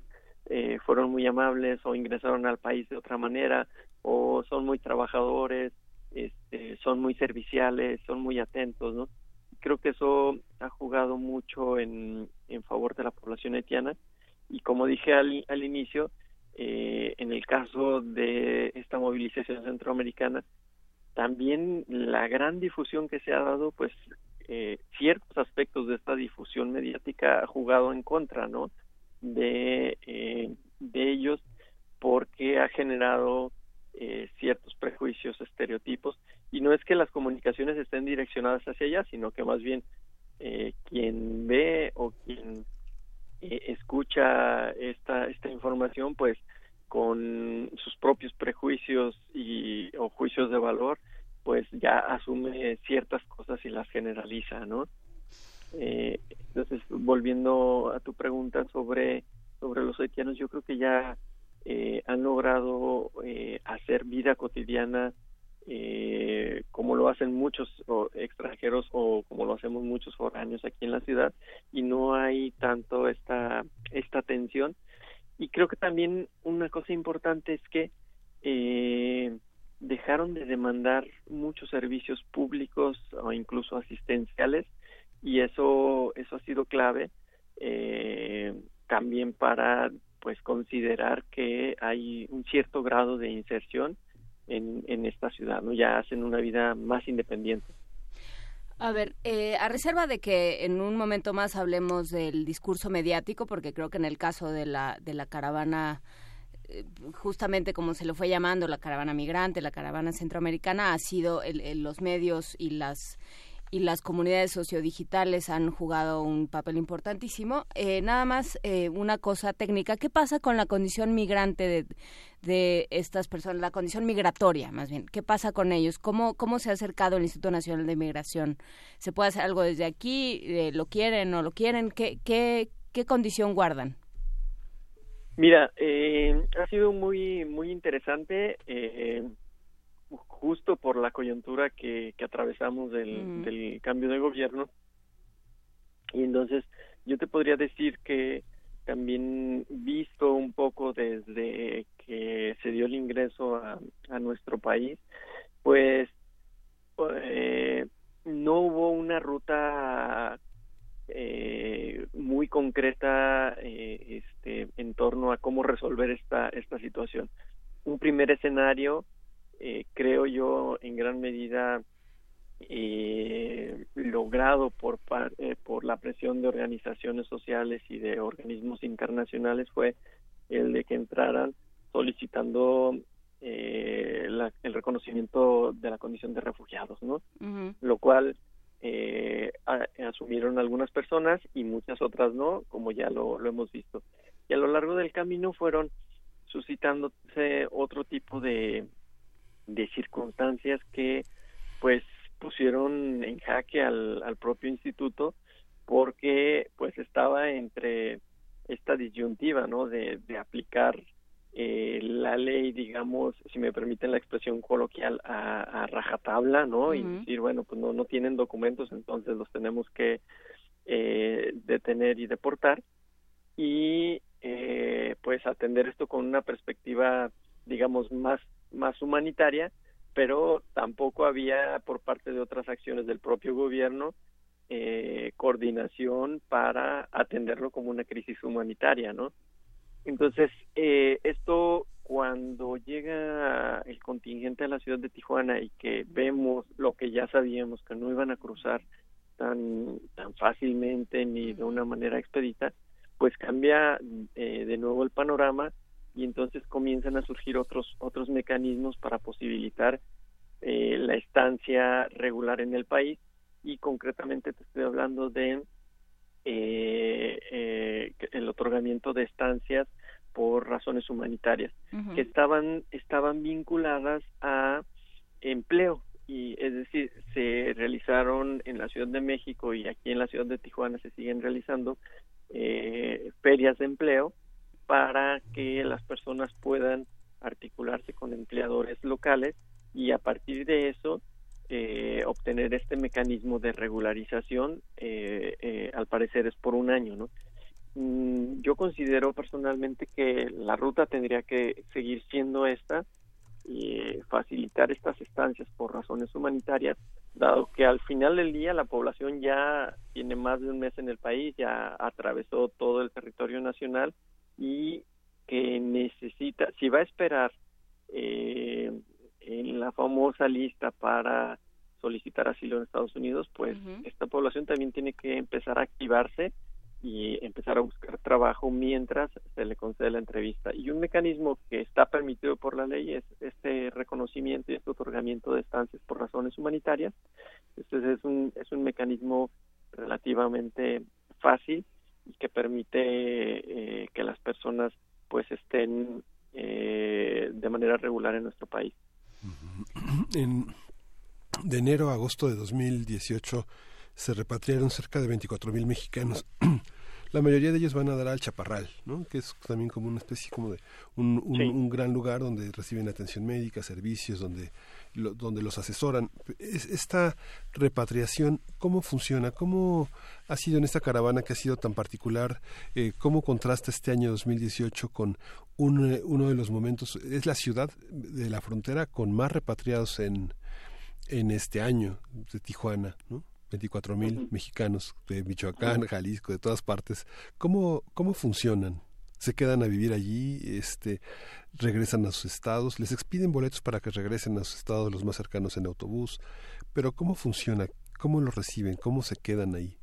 Mira, eh, e, ese era uno de los, de los temas que también preocupaba sobre todo a las organizaciones de la sociedad civil eh, y en cierto sentido también a las autoridades locales porque eh, esta población que, que regresa de manera voluntaria o involuntaria, pues como dices, lo, lo está haciendo por este cruce fronterizo aquí en la ciudad de Tijuana. Y entonces pues también eso genera una eh, una demanda de, de, servicios importante sin que esta demanda sea leída en términos negativos no eh, este hay un derecho y una y una obligación eh, de atender a, a, los connacionales no eh, y entonces eh, parte de las de las previsiones que se tenían cuando se supo que eh, la caravana venía a checar era justo eso que muchos de los albergues que están en la ciudad pues se dedican precisamente a la atención de esta población que, que está siendo eh, retornada no y, y entonces pues justo eh, uno de los primeros mensajes era pues no hay capacidad para atender porque aunque hay muchos albergues en la ciudad, pues todos están ocupados por este constante flujo de, población, ¿no? Y eh, pues el mecanismo, hay, hay digamos varios, varios mecanismos, hay sobre todo un esfuerzo federal que inició en la administración pasada, que eh, eh, es el programa Somos Mexicanos, que busca justamente lograr eh, mecanismos de articulación eh, este, para que las personas una vez que regresen a sus, a sus localidades puedan acceder a diferentes servicios que ofrece su propio estado. Y eso es mediante eh, de manera de manera muy concreta con un punto de enlace local que el cual se, del cual se les hace conocimiento aquí en la frontera. Y aquí en la en la frontera pues eh, como parte de esta estrategia, pues también está el programa de, repatriación eh, humana, que eh, lo que busca es precisamente pues asistir como en las necesidades más inmediatas de, de esta de esta población. Eh, básicamente lo que se ha hecho es bueno se, se recibe se hace se hace esta constancia eh, de repatriación como se le como se le conoce que es eh, lamentablemente el único documento que, que esta población tiene y lo cual supone un grado de vulnerabilidad muy importante porque muchos de ellos no tienen ningún documento de identificación y entonces esta constancia de repatriación no la aceptan en muchos lugares como bancos o en otro tipo de servicios y entonces vas condicionando el acceso a derechos de una manera de una manera tremenda. Eh, posteriormente y básicamente lo que se hace es eh, esta opción de canalización a los albergues locales para posteriormente este, regresar a sus lugares de origen o, que, o permanecer aquí en la, en la ciudad o en algunos casos el apoyo para la compra de, de boletos y el regreso a sus a sus estados de origen básicamente ese es el ese es el mecanismo y pues eh, anticipo algo que, que estamos trabajando también en el COLEF junto con la Comisión Nacional de Derechos Humanos que es precisamente un estudio sobre eh, el retorno de, de población mexicana de manera voluntaria e involuntaria y una propuesta también de, de política pública pues más integral digamos o con una perspectiva integral que ayude a atender pues las diferentes eh, vulnerabilidades que se generan en este proceso Eh, ya para, para cerrar esta conversación, Rafael Alonso Hernández, coordinador del doctorado en estudios de migración del Colegio La Frontera Norte, eh, ¿cómo los, los medios jugaron un papel muy importante en, en estos últimos meses en torno a, la, a, la, a las migraciones a México eh, y bueno, desde luego a Estados Unidos? Eh, es muy importante, por ejemplo, eh, en todo el, proceso preelectoral antes de las elecciones de medio término de Estados Unidos, fue muy importante el uso que hizo el presidente Trump y varios republicanos eh, de, de, de, las, de las imágenes. ¿no? Eh, había esta, este discurso de miedo, de amenaza, de, de miedo al otro, que pues se utilizó con fines políticos y que fue de alguna manera apoyado o alimentado por los medios de comunicación. ¿Cómo, cómo hacer una comunicación que realmente sirva? ¿Qué, ¿Qué pedirían desde la academia a los medios de comunicación? Eh, mira, yo creo que la, la, parte más importante tiene que ver con, eh, por un lado, la comprobación de la información que se, que se está transmitiendo uh -huh. o retransmitiendo y por otro lado, eh, cuidar un poco como el sensacionalismo que a veces que a veces este, eh, se utiliza en en este tipo de circunstancias y, y, y situaciones, ¿no? Uh -huh. Al final algunos medios, este, no no todos, eh, eh, se dejan guiar más como en esta lógica, ¿no? De, de lo que vende, de lo que va a llamar la, la, la atención, de lo que es incluso más más inmediato que en términos ya también de, de las redes que puede viralizarse, ¿no? pero también ha habido coberturas que han sido excelentes y muy bien documentadas, uh -huh. este, trabajos que han sustentado muy bien su información y que sirven justamente para generar estos canales de sensibilización para dar cuenta de la magnitud del, del fenómeno y de, la, de las problemáticas que, se vienen. Yo, yo podría decir eh, como estas dos cosas, no cuidar cuidar las fuentes y evitar como un poco el, el sensacionalismo, pero por otro lado este, reconocer no que se vuelven eh, medios indispensables para que en otras regiones del país e incluso del continente o del, del, mundo se visibilicen estas estas tragedias y estas situaciones que eh, pues ponen en riesgo la vida de, de varios miles de, de, personas, ¿no? Y entonces, pues, eh, ayudan a dimensionar la magnitud de, de estos fenómenos pues eh, bueno, seguiremos trabajando con, con el COLEF, eh, estaremos pendientes de, de todo lo que, lo que se anuncia. ¿Se puede consultar el documento, los resultados de su trabajo, eh, aquello que se discutió en el foro en algún sitio? Sí, claro, está de libre acceso en la página del COLEF, este, ahí se puede, se puede descargar. Y, y bueno, ahora estamos trabajando en dar continuidad en el, en el seguimiento al mismo. Haremos seguramente otro levantamiento y posteriormente la presentación de resultados para ver qué tanto han cambiado las dinámicas, así de que pues eh, nos mantenemos a la hora. ¿En qué parte de la página está? Porque no no lo no lo no lo logro ubicar. En la en la página principal. Sí. Este, en los banners que están rotando constantemente. Ah, en los banners, ya, ya, ya lo vi, ya, está, ya se actualizó la página, sí. Bueno, quedará pendiente ver, no sé, García Benavente fue el director de, del Instituto Nacional de Migración saliente que puso Prida y que era un miembro del CISEN, que es una, una parte en la que eh, la consideración de la atención a migrantes estaba bajo la óptica de la seguridad nacional y que ahora con la llegada de Tonatiuh Guillén y con el nuevo nombramiento en la Comar se pone el acento en los derechos humanos, en la protección de la infancia, a ver qué resultados da, ¿no?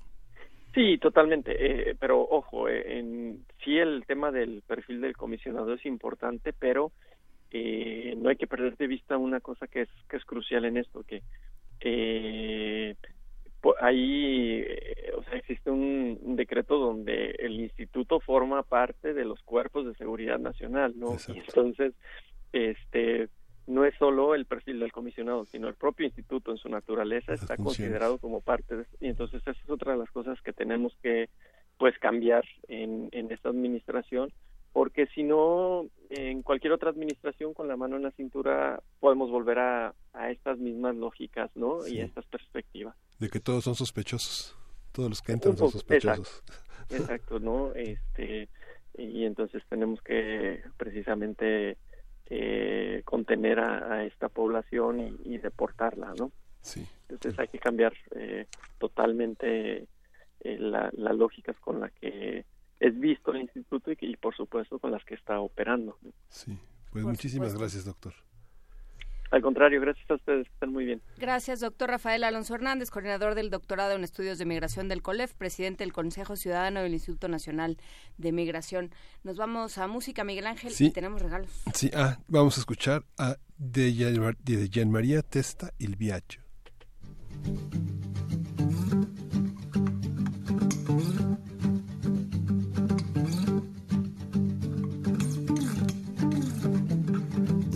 Di questo torrente, così limpida e veloce, scenderò.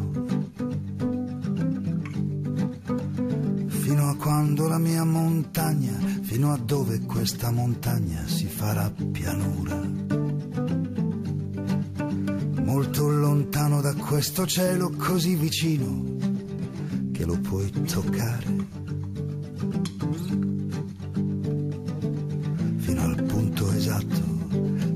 Punto dove il fiume accarezza il mare. Uh, ma chissà dove il fiume incontra il mare.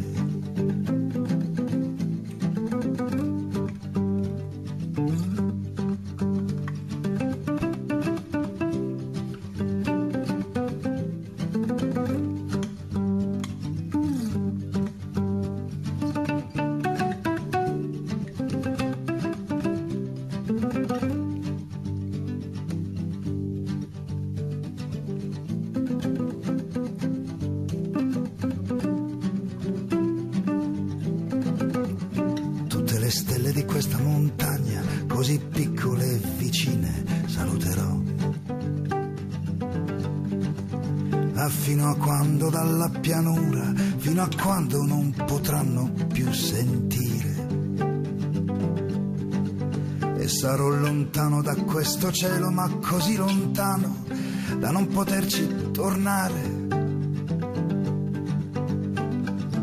Molto vicino al punto al punto esatto dove il fiume accarezza il mare.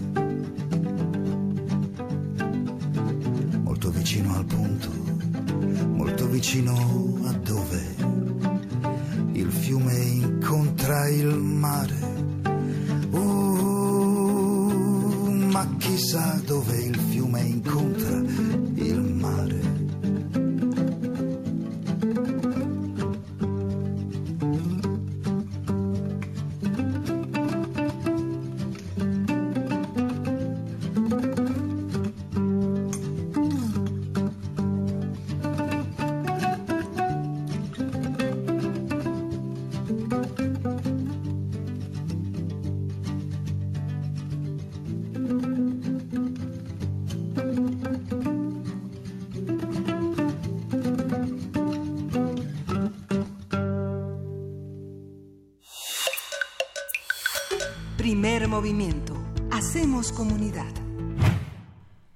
9.51 de la mañana y estábamos conversando justamente que cuando uno habla al COLEF, sobre todo en estos días donde el tema está, está más en medios y más eh, efervescente que en otros momentos, eh, uno habla al COLEF y no hay nadie, siempre están en campo y bueno, pues eso dice mucho de una, de una comunidad académica que está realmente en contacto con su población. Ahí están eh, la página, ¿cuál es la página del COLEF, Miguel Ángel? Es, es punto colef, eh, es, es colef.mx, www.colef.mx. Colegio de la Frontera Norte, ahí están los resultados de los foros y las diferentes actividades que han organizado. Hemos hablado con ellos no solamente para el tema migratorio, sino para el tema fronterizo, el tema eh, de la relación bilateral entre México y Estados Unidos y ahí están un eh, montón de resultados de ponencias, de foros, de mm, temas de discusión. Así, hay que asomarse al trabajo que hace el Colegio de la Frontera Norte, pero antes de eso vamos a regalar libros. Sí, vamos a regalar libros. Por teléfono 55 36 43 39, 55 36 43 39. ¿Tú tienes el paquete número uno? Tengo el paquete número uno que está integrado justamente por la Diego Rivera de Viva Voz con el pincel y la pluma. Es uh, un, un, trabajo donde los nuevos valores de la plástica, la joven arquitectura, la joven pintura y la joven escultura eh, se dan lugar en las conferencias que pronunció en 1955 como miembro del Colegio Nacional, Diego Rivera. Es una edición facsimilar de, de, de, de esos años. Y al final del libro, eh, en la última página vienen las conferencias que se dictaron en marzo, me parece. Del en el mes de julio, ah, sí, en marzo en marzo y en el mes de julio. Cursos y conferencias. Iba a estar el licenciado Jesús Silva Herzog con el tema de la tenencia de la tierra y el liberalismo mexicano. Y bueno, los nuevos valores en la plástica, la joven arquitectura, la joven pintura y la joven escultura eh, del pintor Diego Rivera. Y el doctor Samuel Ramos también iba a estar por ahí, hablando de la formación de la cultura mexicana, eh, eh, los días 6, 13, 20 y 27 de julio. Es un documento no solo importante por el texto que contiene, sino por lo que lo que nos dice del trabajo que ha realizado el Colegio Nacional. Hay que recordar que las actividades del Colegio Nacional están publicadas en su página, por supuesto, colnal.mx, pero también eh, están abiertas a todo el público. Hay, me parece que se que se graban para transmitirlas a través de la página. Todo, digamos, el trabajo del Colegio Nacional eh, pues está sostenido por todos los mexicanos y es para todos los mexicanos. Está ese, está... El de Concepción Compagni, este, eh, Concepción Compani Compani, que es eh, un libro sobre Tomás Kuhn. Uh -huh. Son las revoluciones y los paradigmas, pero colocados a través de una breve historia de la lingüística. Esto forma parte de la serie Opúsculos que ha hecho el Colegio Nacional, una colección muy, muy, muy amplia. Y, y como regalo principal la, a 100 años de la relatividad general que estuvimos aquí en primer movimiento conversando con Luis Felipe Rodríguez, con Manuel Peinbert Sierra y, y, ellos son los coordinadores de esta edición que explora el mundo de Albert Einstein desde, diferentes perspectivas. Una de ellas es la música con Mario Lavista, otro es con Miguel Alcubierre las ondas gravitacionales, en fin, Einstein y la astronomía que es el que abre con Manuel Peinbert, el ensayista principal del libro. Y eh, por el otro lado tenemos el paquete número 2 que está constituido por textos de la UNAM publicados en las diferentes instancias, unos en literatura, otros en publicaciones y fomento editorial y otro en difusión cultural. Tenemos Te Conozco, un poemario de Ben Masser, una edición bilingüe, de la cual ya leímos algo en, en, este espacio de poesía necesaria. Tenemos El pájaro verde, el Hotel Macuis de Juan Emar, en esta colección pequeña colección de relato licenciado Vidriera de la publicada por la UNAM y Imperfecta semejanza número 2 Innomine Vocis ulteriores meditaciones en torno a la traducción poética de Pura López Colomé. Hablen, digan si quieren el paquete número uno o el paquete número dos. El primero que llegue decide, ¿sí? El primero que llegue elige qué paquete se lleva y el segundo, pero de cualquier manera los dos valen valen una lectura interesante, Miguel Ángel. Y vamos a tener también una hay que decir que pueden venir hasta el 13, es que nos daban, nos estaban dando instrucciones por el audífono, hasta el 13 pueden venir a recoger a partir del día de hoy y hasta el viernes 13, no, el jueves 13 de diciembre que van a estar operando las diferentes instancias de Radio UNAM. Nosotros vamos a estar aquí hasta la víspera de las Navidades, pero eh, las diferentes oficinas se cierran después del viernes 14, me parece. Por lo pronto, vámonos a una cápsula, Miguel Ángel. Sí, vamos a escuchar de la revista ¿Cómo ves? La revista de ciencia de la UNAM, El lado oscuro de los simios. Revista ¿Cómo ves?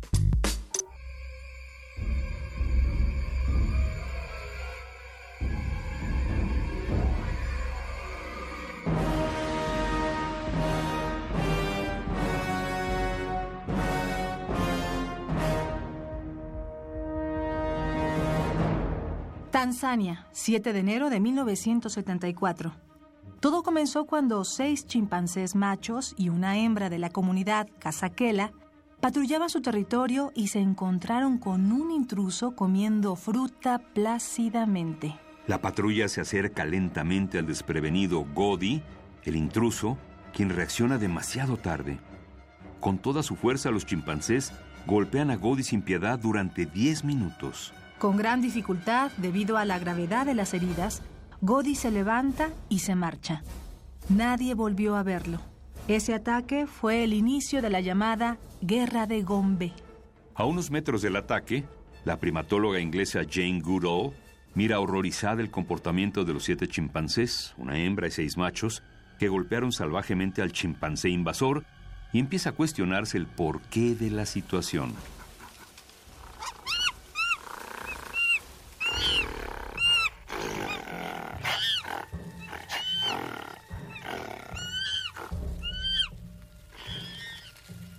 La primatóloga, que llevaba meses en el Parque Nacional de Gombe, en Tanzania, sabía que originalmente todos los chimpancés pertenecían a la comunidad de Casaquela. Por razones misteriosas, una parte de la comunidad empezó a frecuentar más el sur del territorio Casaquela y a la larga, este grupo formado por tres hembras, sus crías y seis machos, formaron su propia comunidad a la que Goodall llamó Kahama.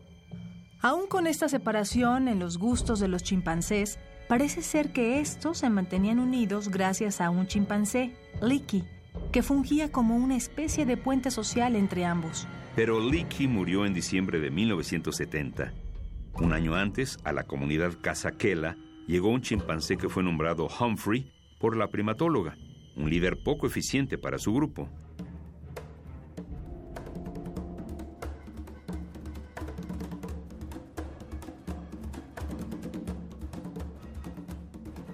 Las diferencias entre gustos por la zona terminó por separar a ambos grupos para 1972. Los jóvenes Cajama se comportaban con un exceso de confianza y provocación en el territorio casaquela, lo cual es una grave ofensa en el mundo de los chimpancés. Los de la comunidad casaquela optaron entonces por iniciar patrullajes de guardia, como aquel en el que lograron emboscar a Godi. Uno a uno, la comunidad casaquela cazó a los Cajama hasta que para 1978 toda la comunidad había desaparecido. Jane Goodall estaba aterrada. Ella consideraba, y no le faltaban razones para ello, que los chimpancés eran criaturas nobles y tranquilas, con la agresividad normal de cualquier instinto animal. Y en los últimos años había presenciado a un grupo de chimpancés aniquilar a otro, por lo que parecían ser diferencias ideológicas. Las peleas entre estos primates suelen concluir con reconciliaciones físicas, con besos y abrazos. Por ello decidió llamarle guerra a lo que había presenciado en Gombe, y aquello fue duramente criticado por la comunidad científica. Ya nos vamos, estábamos... Estábamos revisando los ganadores del Premio Nacional de Periodismo que nadie los peló, nadie los hizo caso porque todos son de la periferia periodística. Pues no son de la periferia periodística. Son este, quienes hacen el periodismo. Son quienes hacen el periodismo y nosotros los felicitamos. No nos podemos detener demasiado porque este programa ya se tendría que haber acabado. Muchísimas gracias por todo, por habernos escuchado. Gracias a quien dijo que nos escuchaba por primera vez y que se iba a quedar. Espero que siga pensando lo mismo. Nos escuchamos mañana Sí. a las 7 de la mañana. Mañana a las 7 de la mañana nos vemos. Esto fue Primer Movimiento. El mundo desde la universidad. Radio UNAM presentó Primer Movimiento. El mundo desde la universidad.